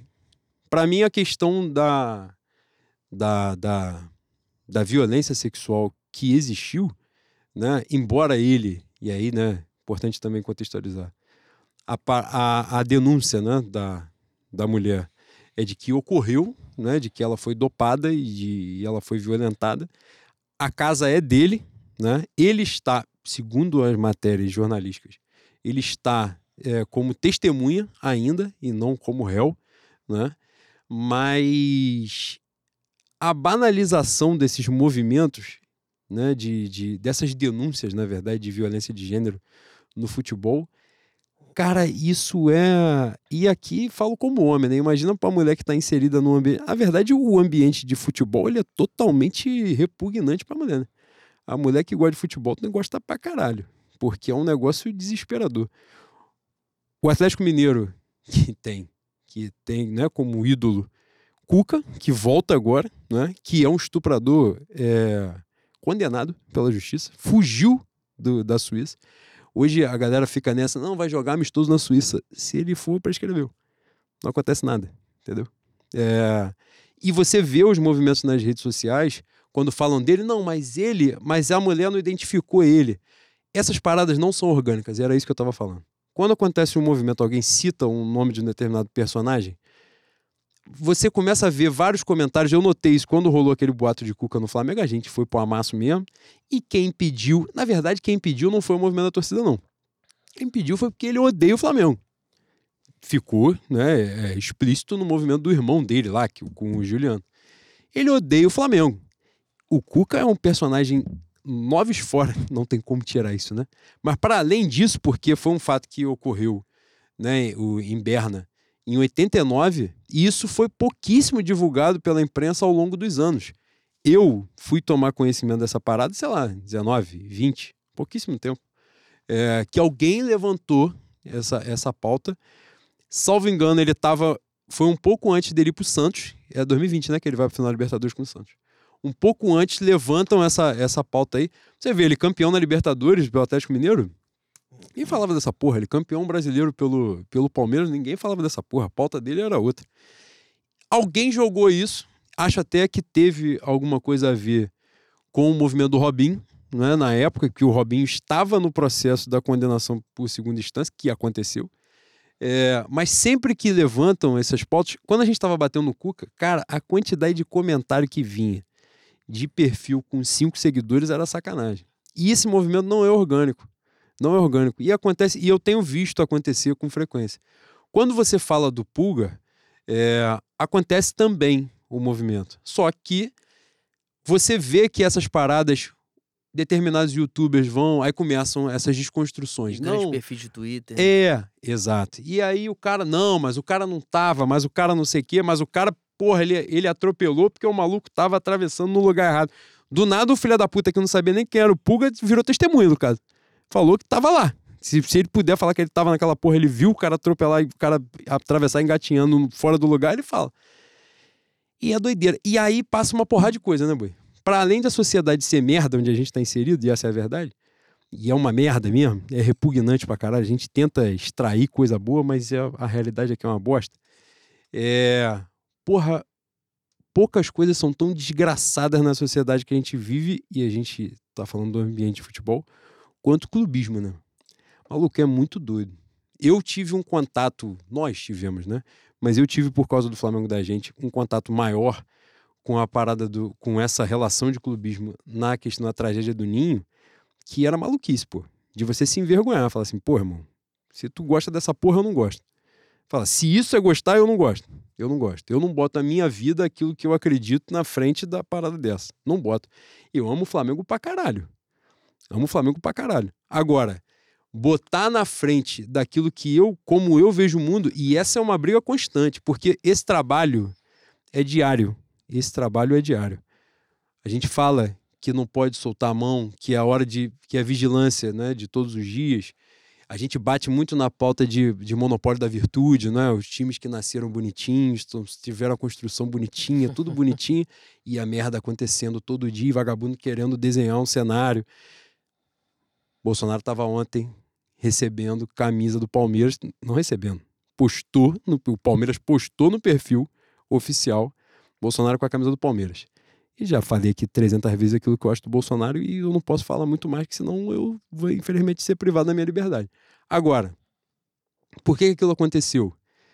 Tem uma liberação absurda de um empréstimo consignado com auxílio que vai acontecer. Isso aí também a rapaziada pode pesquisar, que eu não vou ficar dando essas não aquilo ali é uso pessoal, pô. É uso pessoal. Tem gente usando o clube numa... E foda-se se o maluco é fascista, genocida. Essa rapaziada não tá nem aí, irmão. Botou dinheiro no bolso. Que é outro mal da sociedade, que é achar que o rico não quer tomar vantagem. O rico, ele só quer ser mais rico, porra.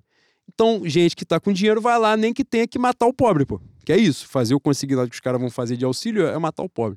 Voltando. Essa rapaziada não se importa não se importa.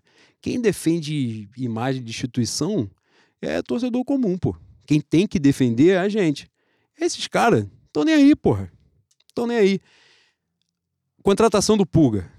disse que ele é um agressor sexual? Não, não falei isso aqui. Falei que aconteceu na, e a, a denúncia é essa de que acontece e ele tá lá como testemunha. O cara cometeu um homicídio lá atrás? Cometeu. Ponto-chave, foi o que a gente conversou, né? Precisa. Precisa. Quer falar de campo e bola. Ele era da Fiorentina, começou a jogar porra nenhuma, foi pra Turquia. Na temporada ele joga 10 jogos. Fez um montão de merda Quando na Itália rolou- e na Turquia. Fez uma porrada de merda, tiro pro alto em festa dentro de casa e o caralho. Quando ele vai pra. Quando rola a denúncia, a denúncia é desse ano, a denúncia não tem dois meses, né? O Galatasaray diz que não vai comprar ele, a Fiorentina se desespera pra bicar o maluco. Pô, ele é um jogador de 28 anos, seleção chilena. Em tese, ele seria um bom ativo, né? Odeio essa palavra, mas é um bom ativo.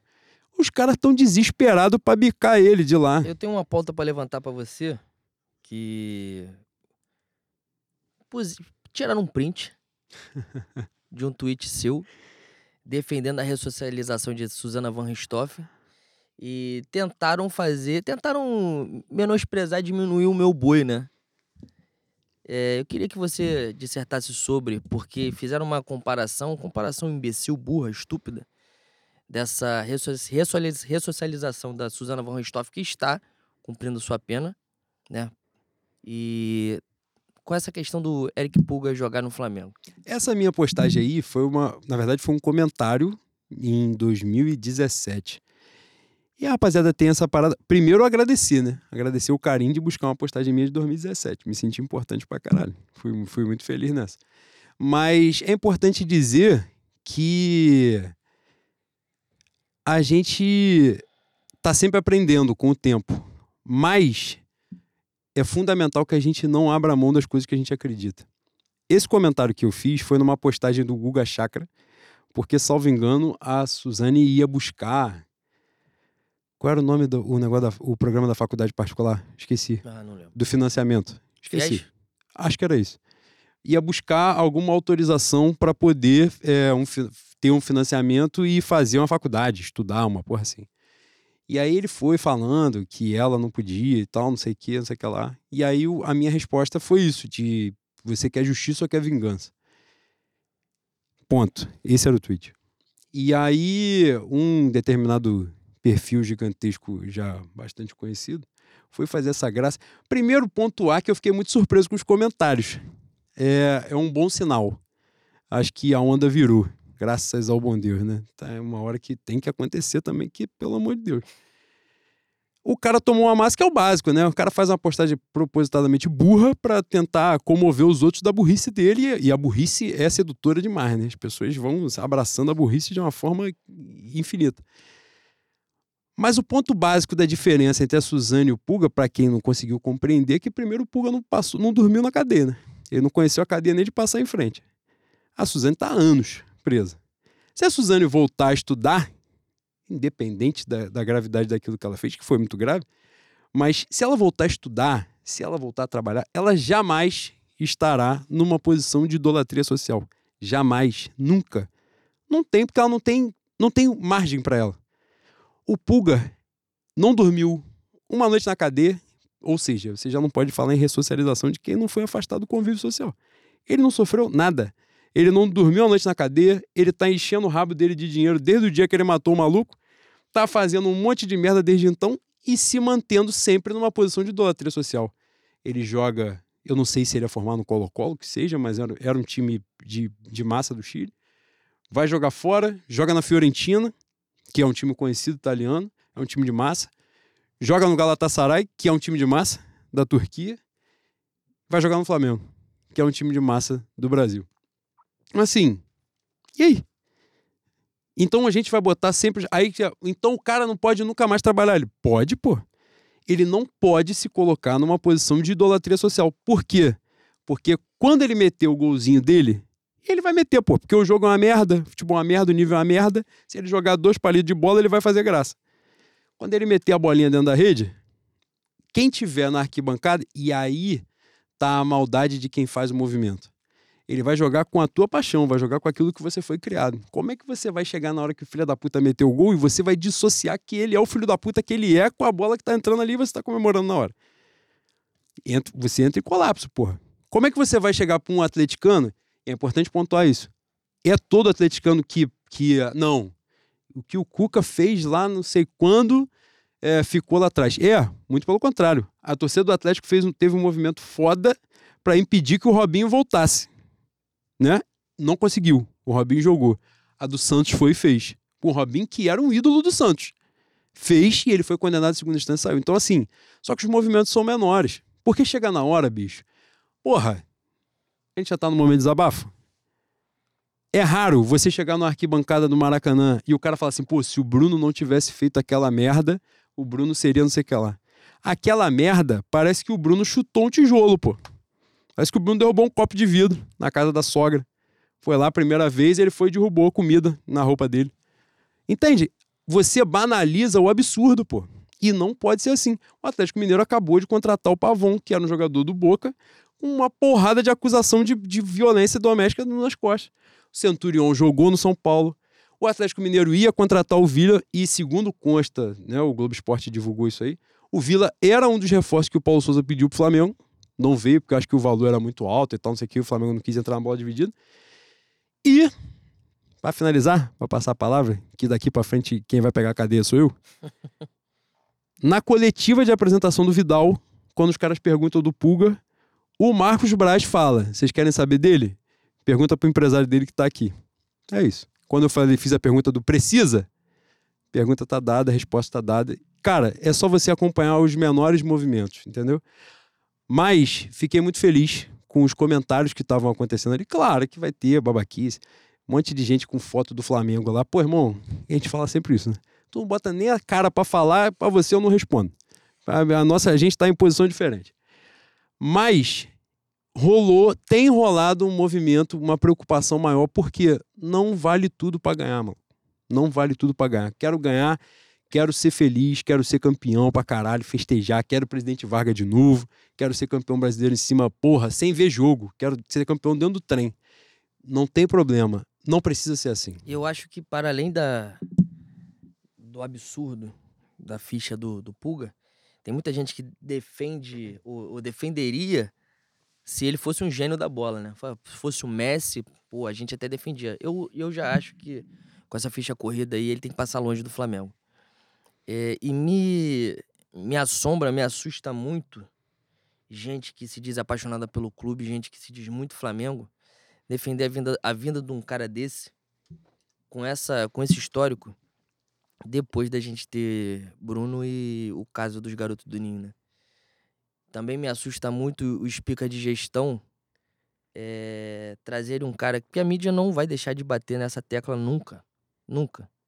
Se o Cuca viesse pro Flamengo, a pauta Cuca, a maneira que ela deveria ser abordada desde sempre, ela seria abordada da maneira correta.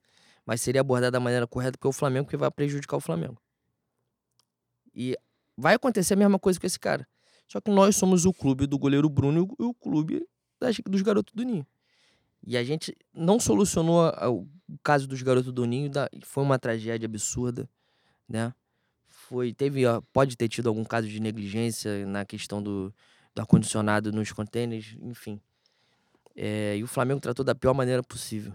Isso tem dois anos, três anos. O Flamengo volta a fazer um esforço para estar tá nos jornais da pior maneira possível, sacou?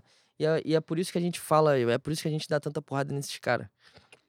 É, não sabem nada de Flamengo. Eles não têm um pingo de humanidade. E sonho muito com a próxima eleição que pra gente expurgar eles de alguma maneira, porque não, não tem como, bicho. Não tem como. É cansativo. O Flamengo. E tem outra. Tem outra. Essa janela que o Flamengo fez agora de trazer uma porrada de gente, gente capaz de fazer com que o Flamengo seja campeão, não se engane não, porque isso aí é visando o objetivo pessoal também, né? A gente vai comemorar, se o Flamengo for campeão, a gente vai, a gente vai beber, a gente vai zoar, mas é ano de eleição, né, boi? Se o Flamengo, se o Flamengo depois de tudo que fez de 2013 para cá não for campeão esse ano, a, a tua campanha fica um pouco prejudicada, né, Bui? Sem sombra de dúvida. É e para finalizar, em, em, antes de entrar na pauta dos ouvintes, caráter propositivo. O que podemos fazer diante disso? não há muito mais o que ser feito, que o cara chegou ao Flamengo. É, e eu acho que aí vai de cada um. É, eu vi alguns perfis falando sobre isso, eu não tinha pensado nessa parada, não foi uma ideia minha. Vi o Martim falando, vi acho que o João Holanda falando, outros perfis também, o Matheus. É, o que se pode fazer, para mim, eu, né? Eu evitarei ao máximo de falar sobre. Eu, Citá-lo. É, é, eu estou em contagem regressiva para o dia que ele sair do Flamengo. Então eu espero até que ele tenha um bom desempenho, que ele possa enganar outro clube em algum outro lugar e sair daqui o mais rápido possível. Porque é uma parada que esse, é, essa é a chave para mim. Além de, de todo, né, de todo o macro que a gente falou aqui de, de violência de gênero, de injustiça, de, de a porra toda. Injustiça no sentido. A gente está falando de atropelamento. O Marcinho, ele comete o homicídio, né? Ele estava acabando o contrato com o Botafogo, foi logo no, no final de ano. Ele, no mesmo ano, estava no Atlético Paranaense, porra. Ele Campeão jogou a Série A. E foi campeão. Foi campeão da, da Sul-Americana com o Atlético Paranaense. E agora ele tá no Bahia. Ele tá jogando a Série B, mas tá no Bahia. Ele não tá no time merda da Série B. Ele está no Bahia. Então, assim, o Bahia, que se apresentou em vários momentos, institucionalmente, como clube progressista e tal. Então, assim, volta aquilo que a gente estava falando. A vigilância é diária. Tem que ser. Porque se afrouxar, passa. E quando passa, passa atropelando, porque joga na tua paixão. Então, como é que você vai em minoria querer bater de frente com a sua própria torcida? É difícil pra caralho, não é simples, não, entendeu? Mas vale a pena. Acho que o que posso dizer é isso, que a gente luta por um bem maior mesmo, que é o amor da nossa vida, que é a relação que a gente tem com nossos clubes, as relações boas, né? Todas as amizades que a gente construiu, todas as relações que a gente construiu a partir do Flamengo, que é muito mais. E eu falo de Flamengo e pode ser qualquer clube, né? É a relação de torcedor com o clube. Aquilo que se constrói é um negócio que você não consegue descrever, pô. Não é só a bola que entrou lá. Por exemplo, o jogo do Corinthians que vocês foram, porra, fantástico, histórico, ganhar a Libertadores, jogo lá. O que vale do jogo é que vocês foram, que vocês foram revistados, que demorou um tempo do caralho, chegou lá, demorou tempo pra sair. Isso daí não tem preço, pô. Não é preço do ingresso, não é a bola que entrou, deixou de entrar e tal. Podia ser 0 a 0 lá e ganhar o jogo no Maracanã. Futebol é muito mais, e essa é a chave, é muito mais do que só bola na rede. E, e eu acho importante pra caramba que a gente não perca isso, sabe? É, de, na verdade, que a gente não perca, não. Que a gente lute cada vez mais com relação a isso. De assim, cara, não é só essa parada. Não é vale tudo porque a bola entrou. Não, não é. A gente precisa fazer mais, pode fazer mais, até para ser um ambiente melhor para todo mundo, sabe? Eu acho que a, a parada fica mais saudável, fica mais gostosa, vale mais a pena, é mais. Porra, é isso, é mais gostoso de você ganhar. É um jeito maneiro de ganhar, sabe? Por exemplo, quando a gente ganha né, é, um campeonato com um cara igual o Dorival, maneiro pra caralho, pô. Você vê que ele é um cara foda, que ele é um cara, porra, um maluco que respeita tudo, respeita onde ele tá, respeita o adversário, respeita a, pô, a zoação, a brincadeira do torcedor. Isso daí, pô, é diferente. Você se sente. É maneiro você ser representado por um cara desse, não é bacana? Acho que qualquer torcedor acaba se identificando com isso. Então, não vale tudo pra ganhar. Dá pra ganhar de uma forma maneira, gostosa, bacana. E isso que é importante. Já desabafei pra caramba, porra. Agora entrar na pauta dos ouvintes, porque hoje é uma gravação especial, aniversário do meu boizinho. Fantástico. Então hoje eu não vi as perguntas que estavam aqui, Eu também não vi, não. mas eu, pedagogicamente, tal qual o Pedro Gaspar me ensinou que ele faz no trabalho dele, suposto trabalho dele, que é. Eu dei esporro nas pessoas, esporro prévio. Falei, antes de fazer a pergunta, vocês deem parabéns por dentro.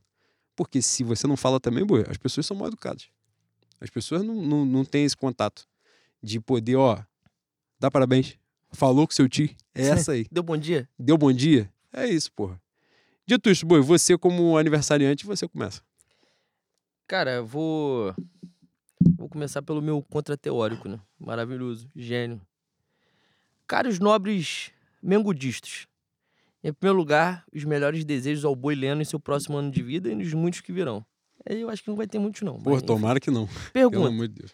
Deveria nosso Giapeto já iniciar trabalhos específicos de fortalecimento muscular para suportar tantas taças que levantará ao fim do ano?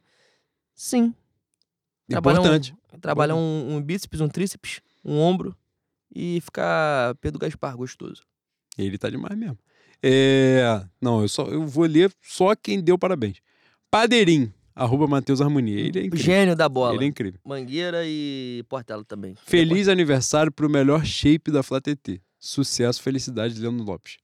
Prezados feiticeiros da Zona Oeste. Caralho. Caralho. Com um gramado melhor, o time do magnífico Dorival vai deslanchar? Os melhores jogos foram em locais com gramados impecáveis. Morumbi, Arena Corinthians, reticências. Você acha que o gramado influencia? Boy? Se influenciar, a gente tá fudido, né? Que o Maracanã é um pasto. Espero que não influencie, não. Ai, calma aí. Ai. Maurício, o arroba malcrf. Parabéns, Leno. Felicidades e principalmente que venha a classificação amanhã. Pauta eu não tenho, mas isso não falta pra vocês. Dito isso, três horas de gravação de novo e a comemoração do aniversário que espere. Desculpa, talvez eu tenha exagerado. Ele teve uma crise de consciência no final. Ele fez uma autocrítica no É. meio do tweet. O Igor Trindade, 89. Porra, babadouro Te amo muito, meu boizinho. A pergunta é simples. Jogo feito, banca forte. Qual foi o bicho que deu? Ai, boi, deu águia, símbolo da sorte. 22 vezes venceu, é isso. Modo mundo. Grêmio Recreativo, Escola de São Portela. E vai ganhar o próximo carnaval também. Vai, vai ser. É, arroba. Não, J da 12. Arroba JP underline Aguiar. Cara, Maravilhoso. esse é tarado. Ele tá numa saga de ouvir todos os programas do Fenômeno, que está na quarta temporada. Caralho, ele tá, ele voltou mesmo. Primeiramente, um felicíssimo aniversário pro querido Boi, Leno Lopes. Muitos anos de vida e tudo de bom. Ficaram sabendo que a diretoria do Flamengo começou a pensar que talvez tenha chegado o fim do ciclo do finado Alves no Flamengo? Graças a Deus chegaram rápido a essa conclusão. Essa é a primeira parte. Ficou sabendo? Que o Diego Alves vai ser chutado? Cara, eles são muito perspicazes, mano. São rápidos. Eles são de... Atentos. É isso. Para registro, olha, olha a saga. Acabei de terminar o episódio 7, que é o episódio Ele é que é o doente. oitavo Ele episódio. é doente. Por mais de uma vez, já ouvi o nosso querido Juan Lucas Flá, sou eu, dizer que não tinha nada contra a pessoa do Abel, só não gostava da parte profissional. Teria o Abel conquistado esse lugar de ser humano odioso, entre aspas, no seu coração, Boi? Cara, o Abel, ele parece ser um cara, sei lá, deve ser um cara bom de tomar uma cerveja e tal. Só que ele gosta do Flamengo do mesmo jeito que eu gosto dele. Então é um negócio que acaba tornando tudo muito complicado nossa convivência acaba sendo complicada. E como já foi citado o nome dele aqui, duas vezes, inclusive, nesse programa, ele perdeu a Copa do Brasil para Santo André. Então, assim, se ele puder estar em outro local do que aquele que eu estiver, eu agradeço, vou ser feliz. Aí ele continuou. Acabei fazendo uma pergunta no registro. Cheguei agora no episódio 9, que é o décimo, ele vai ficar fazendo essa ressalva até o final. O primeiro pós-anúncio de Jorge Jesus. Cheguei a me arrepiar. Papo reto, que ano mágico. Ele falou que ele não tem não tem um talento pra literatura, mas ele acha que a história do podcast pode virar um livro. É mesmo, boi. Ele falou, ele desabafou. Vou botar Pedro Gaspar pra escrever essa porra. Nabru, arroba Nabru. Minha esposa. Querido Leno Lopes, primeiramente, parabéns. Segundamente, gostaria de pedir que você e Juan Lucas façam um minuto de silêncio pelo fim do nosso rival. E aí ela botou Rich in the Peace. Eu não entendi a piadinha, não, porque alguém. Porra, teve uma live, cara, de Vascaínos ontem. Eu não sei quem são os envolvidos. Eu acho que um é um tal do Xande, que falam direto. Eleven? Os caras fizeram um minuto de silêncio no escuro, com a vela acesa. Cada um com a vela. Mentira. Se o Vasco acabar, pode mandar fazer de novo. Fizer uma vaquinha, eu dou 10 reais. Tem que fazer ah, de novo. essa porra, não, vocês estão inventando. É um negócio. E o cara botou isso. Tetinha tá vindo aqui. É. Caralho, E a mano. parada que chamou a atenção foi esse Tem domínio. um cara duplicado na, na imagem. Tem um cara com duas câmeras. Que Foi. isso? Com dois ângulos diferentes. Ah, qual é, qual é? O que chamou a atenção foi esse domínio do, do idioma anglo-saxão que o Ah, maluco tá meteu o in the rest peace. in the peace. Descanse na paz, dentro da paz. É isso. No umbral, provavelmente, que era o desejo dele. Cara, não, o Vasco é, o Vasco é brincadeira, mano. É o maior rival da história, não tem como. É fantástico, é Ninguém tem fantástico. um rival melhor que a gente. Não, não tem. O Vasco é fantástico. Aproveitando o nosso Flasimiro, concorda com o seu muso inspirador, o Casimiro? Segue abaixo. Ela botou um vídeo aqui, mas, porra, pra ouvir o vídeo é foda. Ah, não, né? é porque ele esculacha. O, eu vi esse vídeo. Eu vou, eu vou atrasar o pagode dela rapidinho com esse bagulho de Flasimiro, tu vai ver só. Ela, Não ela vai ameaçar, botou um não vai vídeo. ameaçar minha prefeita, não. ela botou um vídeo que é o Casimiro falando que não entende dirigente comemorando a venda do clube porque basicamente o dirigente está celebrando que ele foi um incompetente e que precisaram tomar o clube da mão dele. E faz sentido o raciocínio do Casimiro. É isso. Porque o cara está realmente celebrando que ele admitindo o fracasso dele. Fala, eu sou um merda, eu não consegui. Parabéns, sou muito bom porque admiti que não consegui e que alguém vai tomar o meu lugar, vai fazer no meu lugar. É um negócio doido, é um contrassenso que só o futebol promove. É Tem. Felipe Knop, cara, Felipe Knop que fez de gol com passe meu é sacanagem, na moral mesmo. Eu acho que 80% dos gols que ele fez na vida, quem deu o passe fui eu. Foi mesmo, boy. Parabéns, meu camisa 8, o suposto ser humano Pedro Gaspar. Cadê o casaco aniversariante? Ele tá. É meu mordomo, ele? Ele é meu, meu Alfred? Ai, Que porra é essa? caralho. Tá preocupado com o meu casaco? Ah, se fuder. Já aproveita que já tá aqui já manda se fuder na frente. Pedro Borges, boi. Cara, Pedro Borges tem uma foto de, de que vai vir a deputada estadual esse ano. É mesmo. Prezados novo. equinos. Equinos? Cara, tu meteu um silêncio agora que me fudeu. Não sei, porra. Acho que não. É bovino, né? É, eu não sei. Equino é cavalo, né? Cavalo você. Caralho, errou muito, Pedro. Você errou muito. Qual a E se impressão- for candidato a deputado, já, já troca. Caralho. Já troca. Já não vai, não. impressão- Qual a impressão de torcedor visitante pelo carinhoso acolhimento, acolhimento da torcida corintiana na Neoquímica Arena? Cara, é, na volta teve um ônibus que tomou uma pedrada, né? Graças a Deus não foi nem o meu nem o do Pedro. E quando eu cheguei, o Pedro falou assim: Tu viu a pedrada no ônibus? Falei, que pedrada? Pô, teve pedrada no ônibus. Falei, cara, eu dormi tanto. E acredito que não tenha sido no meu, porque eu não estou com nenhuma escoriação. Ninguém do meu lado está com escoriação. Mas os caras fizeram essa pequena covardia.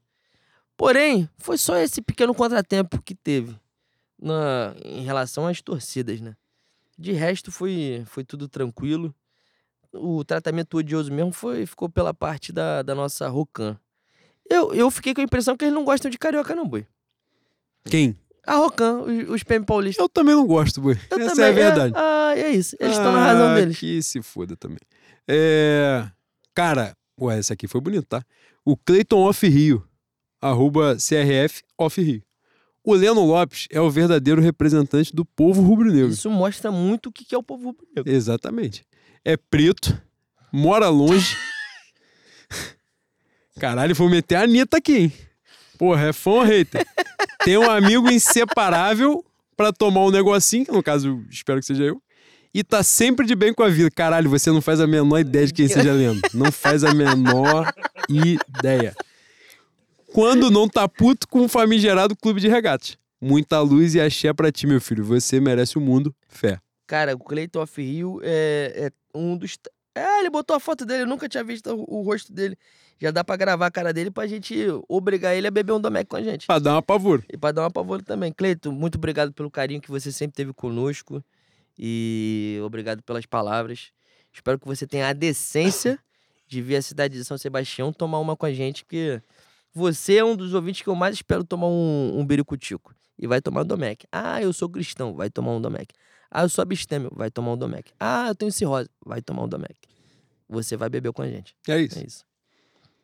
Mas você agora, bicho. Cara, a minha esposa escreveu um negócio aqui, ela é meio maluca, né? Calma aí. Cara, pelo amor de Deus, mano. Gostaria que meus caros bois comentassem esse tweet aqui. No mais, feliz vida, meu amor. Parabéns por ser o homem mais gostoso do... Ah, caralho, você tá... Não, vai ler até o final. Por ser o homem mais gostoso do planeta Terra e comprometido comigo, porque ele é ciumenta. Beijo. É isso. E tá correta também. O, Quem ama, cuida. o tweet é do Gabo, o Medeiros Gabo Pedestre. Gênio, gênio. Moçada, acabaram de privatizar o Vasco. Pelo visto, o sonho social. ah, ele me fudeu, ele me fudeu, eu não tava preparado pra continuidade. Pelo visto, o sonho socialista não resistiu a. Ai, caralho. Ai, calma aí, desculpa, desculpa. Pelo visto, o sonho socialista não resistiu a meros quatro rebaixamentos. Salgado igual Gorbachev. Caralho. Cara, esse aqui não passa dos 40. Ele não passa. Não, ele é gênio, ele é gênio. Ele não passa. Ele é Pô, gênio. maravilhoso, vai tomar no cu. Eu não tenho nada pra falar. Tudo que, tudo que tinha É pra ser dito, o meu, meu pedestre já falou. Bruno Lima, arroba Bruno Lima B32. Aclamados bois. Já que é aniversário do boizinho, parabéns, Leno, botou aqui. Hoje a pergunta é pra ele. Queria ouvi-lo, caralho, dissertar sobre a safra de samba de sua suposta escola Portela. Além, é claro, de sua opinião sincera sobre a maravilha em caixa alta da sétima arte, que é o clipe de Valtinho Botafogo. Cara, na moral mesmo, a Portela tinha que ter acabado em 2017, mano. 2018. Pelo amor de Deus. Esse clipe do Valtinho vai, vai entrar pra, pra história do Carnaval Carioca, né? Aquilo ali é papo de Oscar, papo de Cannes. Genial, genial. E vai levar o Valtinho pra final. Esse vídeo vai levar o Valtinho pra final. De sacanagem, boy. Não, o samba é até bom. O samba uh, não, não é genial, não é fantástico, mas é bom. Cara, surpreendentemente, o, o, a Portela. Caralho, eu ia falar que surpreendentemente a Portela tem uma boa safra. É verdade mesmo. Ela de compositor da minha escola tem me decepcionado há algum tempo. Tem te decepcionado, boy. Há bastante tempo. Esse ano, por incrível que pareça, por incrível que parível, tem dois sambas muito bons pra mim, que podem representar muito bem a Portela nesse enredo, nesse carnaval extremamente importante, que é o do Sami Trindade e da, da Mariene de Castro. Acho o samba do Sami muito à frente, mas se der Mariene também a gente passa com louvor. E, e é isso.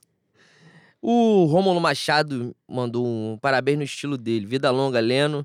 Viva Deus, viva suas forças. Porra, obrigado, meu irmão. É... Cara, o seu sósia te encontrou no Samba da Volta? Ele não só me encontrou, como ele tirou uma foto e postou a foto nos comentários aqui. Eu vi aqui, esse que é o ponto. Aí ele falou, dito isto, o que podemos dizer que o multiverso foi fechado e ganharemos a Libertadores? Caralho, é profético ele? Ele é médio. Jéssica Barelli, gênia, cientista. Contra a sempre- teórica. Contra a teórica, arroba É contra a teórica. É isso. Sem perguntas hoje. Apenas desejo feliz aniversário ao excelentíssimo Boi Lopes. Obrigado, meu bem. Daniel Molambaço, arroba Molambaço. Esse é maluco também. E aí, Total. meus Nelore favoritos, tudo certo? O que é mais emputecedor?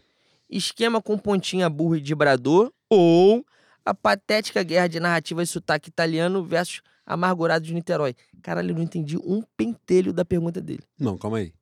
Uma coisa é burrice de, de ponta no esquema, ponta burro, atleta marinho. Que é isso? ah, Te emputece. Outra coisa que te emputece, que o ex-jornalista Mauro César foi tentar sacanear o simplesmente o maior jornalista Caralho, mercado do mundo. maluco. Aí, que, que morte social horrível. Suicídio social essa porra. Pô, ele meteu um qualquer sotaque italiano. Simplesmente o cara é o maior jornalista de mercado do planeta. E o maluco, o maluco também, ele me ganhou nessa. O maluco guardou um rancor que ele foi no, no, Google, no Google Tradutor pra responder em português. Ele só fala em português, pô.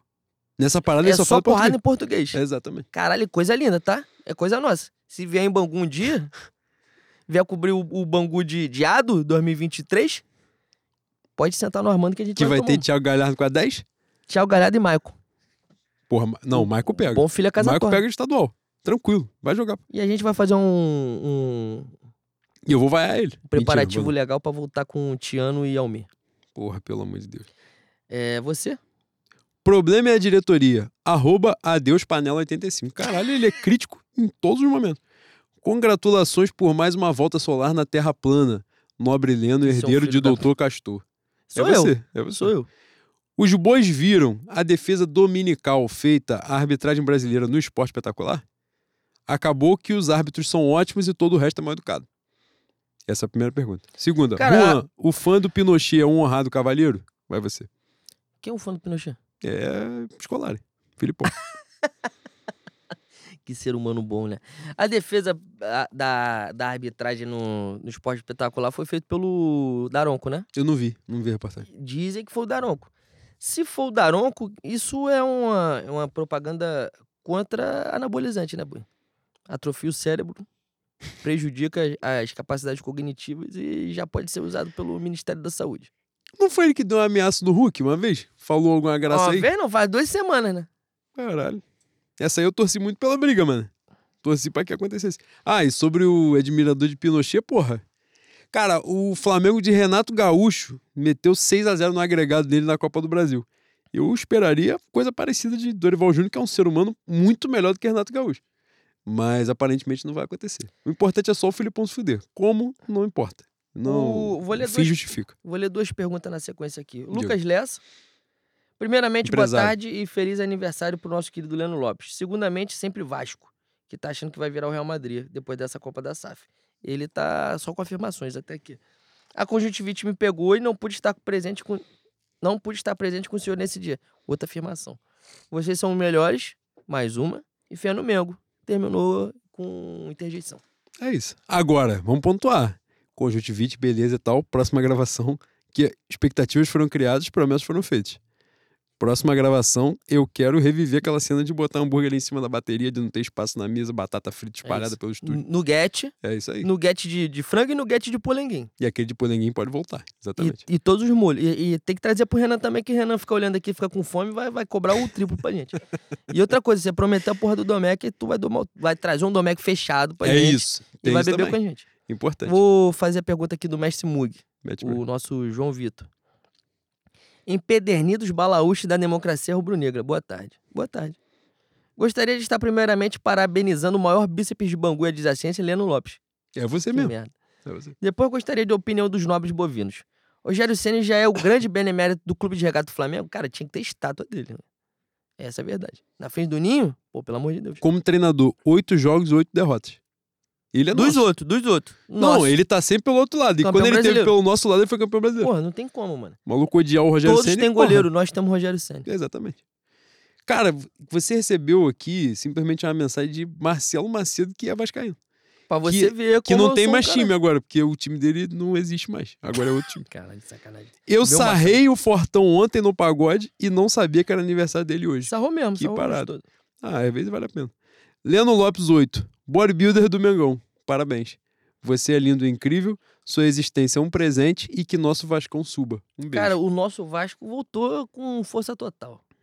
Urubu Otário, a 77 tem dinheiro pra caralho. Pronto, acabou, pô. E não dá pra meter 777 na música. Se não botar, dá, não, vai não agarrar. dá. Tem que mudar a métrica. Se botar ela de compositor Mocidade 2012, mais ou menos. não dá. Pra hoje já agarra. Então vai ter que criar outro método aí. Ai, caralho. Tchevchenko Lidolfo. Que Caralho. isso? Feliz aniversário, o. O, o não, né? Ele quis dizer ó. Ó, grande boi, companheiro e sábio rubro-negro. No mais. Acredito que podemos alcançar tão implorável. Não, implorável não. Improvável tríplice coroa máxima do nosso futebol brasileiro? Aplicando ainda dois vices ao porquinho paulista? Ou seria, ou seria maluquice tal sonho? Bicho, se a gente fizer tal façanha, eu espero que você vá caminhando até a Uacari e consuma tudo que a Acari puder te, te oferecer. Porque vai ser E inesquecível. não é o Hospital de Acari. E não é o hospital de. Acari. É, Guilherme Jorge. Esse aqui, vou ler essa pergunta que não tem Cara, o parabéns pra Guilherme você. Jorge, a próxima vez que a gente for ver um jogo junto e a gente comemorar um gol, espero que ele não me arranhe, né? O- A última vez ele me mochilou e me arranhou. Pode explicar pra minha esposa que focinho de pouco não é, não é tomada? Deu um, demorou, boi. Cara, porém amo, porém amo. Importante salientar. momento, né? Puta que pariu. Mas e como ele deu parabéns em, out- em outra postagem, vou ler a pergunta dele. Comentem sobre a precificação dos ingressos nessa gestão higienista de merda, por favor. Mais de 100% de aumento dentro da mesma competição e subindo. Quer comentar? Ah, é cansativo a gente ficar falando mal. Ih, caralho. Deu um. É mesmo, boi. Deu um revertério aqui Subiu no, a serra. ouvidos. É, é cansativo a gente ficar batendo na mesma tecla, né? Mas não é surpresa pra ninguém. E, e isso vem desde o Bandeira, né, boi? Toda vez que o Flamengo tá subindo, toda vez que o Flamengo entra numa maré boa, os preços ficam absurdamente altos. Agora teve uma mudança do, do torcedor que se você paga um plano mais alto, tu paga menos. Paga um menor plano, tem menos desconto. Enfim. É, é um sócio torcedor que é desgraçadamente ruim. É ruim, inclusive, para você comprar ingresso, que é o que o sócio torcedor se propõe. O jogo do Corinthians, disseram que teve. O jogo de Corinthians, no caso de Itaquera, né? Com a gente como visitante. Teve um bug no servidor que gente que era o, o sócio prata comprou quatro ingressos. Enfim. É... Esses caras são elitistas mesmo, eles são essa merda aí, eles estão cagando pra torcida do Flamengo. É, Cara, tinha um ponto que a gente não falou, mas eu vou deixar pra, pro próximo episódio, que é. A gente já falou indiretamente em outros episódios. Mas no próximo eu vou, vou abordar sobre é, a, a maneira com que os caras deixam de tratar a torcida do Flamengo. Eles não protegem em nenhum momento a gente e o torcedor que quer viajar, ou o torcedor que é de outro estado e vai acompanhar o Flamengo como visitante. Mas enfim, é isso. É, é tudo aí que vocês já estão vendo há bastante tempo. Boi, Duas pra mim, duas pra você, pra gente finalizar. Tô com fome, mano. Mateus, arroba o Mateus Damião. Primeiramente, feliz aniversário, Leandro Lopes. Obrigado. Pergunta: As festividades pela sua data natalícia Porra. ocorrerão na Taquara, contando com a presença do nosso atleta Léo Trepa Trepa? E com o Max. Max William também estará presente. Que tomei conhecimento que ele tá, tá frequentando o pagode dos Melissa na Taquara. O Max Tá semi? O Max e o Ilhéu Pereira. Não tá semi, não. Não, Não, tá agora semi, ele tá não. completo. Essa é fofoca. Ai, caralho, puta Agora tá que 100%. pariu. Ah, boi. Brava gente brasileiro. É difícil. Onde vai, termo serviu. Puta merda. Boneco de neve. Parabéns, caprichoso. Você é brabo, irmão. Caralho, ele trabalhou aqui com. Tu, tu Cultura. ligou? Cultura brasileira. Com Parintins? É, exatamente. E eu sou caprichoso mesmo. Cara, eu, não- eu nunca vi o caprichoso se apresentar. Mas tô falando. É, você é. Você escolhe um lado e aí, foda-se. Pergunta aos bacharéis. O time dos maiores bruxos da Baixada Fluminense já está a cunhar um faça você mesmo de mau agouro coletivo a fim de colocar Abel Ferreira no caminho de Dom João VI, rumo às terras de Portugal? 42 milhões é muita gente. Pergunta dele é de Enem, tá? É Você quer difícil pra caralho. Não, não, não precisa. Ele tá perguntando se a gente já tá fazendo mau agouro pra mandar o Abel Ferreira de volta pra Portugal. Cara, tomara, né? Seria importante. Facilitaria bastante as coisas. É importante dizer. Mas se puder ganhar dele, eu fico mais feliz. É verdade. Que ele é chato pra caralho. Cara, ele escreveu um texto muito parecido com que com o qual você escreveria eu também. Cara, Ele já pode ser contratado a como coletiva a do Abel no Ferreira, depois de ganhar um jogo, é um negócio inacreditável. É pra você odiar o futebol. Você odeia futebol. Você fala assim, pô, se o cara que ganhou ficou amargurado desse jeito, imagina o maluco que perdeu pra ele. É basicamente isso. Não Mais uma? mais. Mais uma, a minha última. É Marcelim, arroba Velas CRF. Felicitações para o sempre airoso, bem Airoso. apessoado e formoso Leandro Lopes. Passados os elogios, a pergunta. Como os senhores enxergam a situação do Flamengo ganhar 79 jogos seguidos e ainda ficar a 9 pontos do Palmeiras? Já é para olhar com certo pessimismo ou sonhar é de graça? Porque sonhar não custa nada. O meu sonho é tão real, né? É isso. Magnânimo escola de samba. Até a gente tem ganhado Atlético Paranaense domingo. Na outra semana a gente tem ganhado Palmeiras. E aí o bagulho vai ficar doido. E a minha última? Caralho. Ai. Gabriel Guedes, olha o, que ele, olha o que esse filho da puta escreveu. Dada a compleição de Brutamonte celebrado nesta efeméride, é correto afirmar que o boi, bodybuilding é patrimônio material de Bangu? É um merda, né? Gabriel Guedes, você tem que falecer. Folgado em poça. Mentira, obrigado. Cara, tem uma aqui, só vou pontuar essa aqui. Na verdade, não é uma pergunta. É porque ele falou um bagulho aqui maneiro. O Breno Góes, arroba um Breno Góes. Hipertrofiadíssimo boi Leandro Lopes. Felicidades e tantos anos de vida quanto os da sua Portela.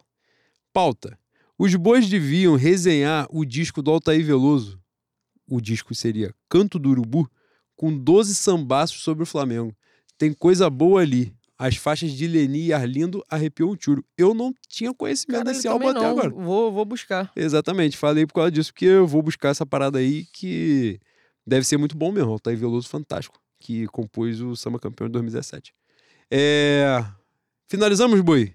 Finalizamos, porque estamos com fome. Os meninos estão com fome aqui também, estão com sede. É isso. e Dito é isto, pra finalizar, hoje esse programa especial, aniversário do meu boizinho. Pô, tu falou poucas vezes isso. Eu vou falar quando ver porque é um dia especial. Quero te desejar, já dei os parabéns meia-noite, já falei durante o dia. Vou falar no Armando, no Armando vou beber mais, vou falar de novo, foda-se também, que enquanto não virar meia-noite, esse é o dia. Vim aqui, quero dizer, deixar registrado que, que eu te amo, bicho. Feliz aniversário pra você, muita saúde, muita luz, muita paz, muito amor, muito axé na sua caminhada. Já falei em outro momento, você me reinventou de alguma forma. Isso aqui. Fizeram essa pergunta aí, alguém já perguntou como a gente se conheceu, depois a gente fala essa porra. Mas eu jamais imaginei fazer parte de algo assim. A ideia do podcast é sua, o nome do podcast é seu. é, E eu tô aqui e é um prazer, é um privilégio a gente estar aqui reunido de 15 em 15 dias, mas a quantidade de gente que a gente conheceu, minha vida mudou o caminho a partir de você. A gente não se conhece é, nessa vida. A gente não É se conhece há nem 10 anos, mas a relação que eu tenho com você é como se a gente tivesse nascido, tivesse nascido e sido criados ali próximos um ao lado do outro. E isso não muda, só se fortalece todos os dias. Então é um privilégio é, admirar quem a gente ama e eu me sinto muito privilegiado de poder compartilhar essa caminhada com você. Dito isto, beberemos agora uma garrafa de Domec inteira. Inteira, inteira. Amanda. E Talvez- amanhã o Corinthians vai pagar o pato de ser seu aniversário. Porra, mano, eu espero, eu espero mesmo. É, queria agradecer as palavras e o carinho de sempre que você, com o qual você me tratou. Dizer que é repetir o que eu já escrevi, é uma dádiva caminhar do seu lado. É um grande presente. Você é meu refúgio várias vezes, você sabe disso. Te amo. E a minha mensagem final é: Flamengo, na minha vida, é, na, na vida da minha família, ele é um matriarcado, né? Minha avó sai de Alagoas, como muitos nordestinos saíram para vencer na vida aqui no Rio de Janeiro. Criou cinco filhos e minha avó levava cinco filhos pro Maracanã. Um degenerou e virou Botafogo, né? Mas os quatro resistiram na fé. E tudo isso aqui é por conta da, da minha grande vó, Dona Denise General Barbosa, e do meu tio Sininho, que se foi ano passado. Dizer que muito obrigado. É, o Flamengo é a- a- o grande amor da minha vida. Eu não, eu não tenho um sentimento. Eu amo muitas coisas, mas o que o Flamengo me causa, eu, eu realmente não tenho explicação, não consigo descrever. É, tenho até dificuldade de pôr em palavras, eu que tenho palavra para quase tudo. É, é isso. Agradecer ao grande amor da minha vida, meu pai, meu pai, o seu Leno, a minha mãe. E é isso, boi. Fé no Mengo. Fé no Mengo, rapaziada.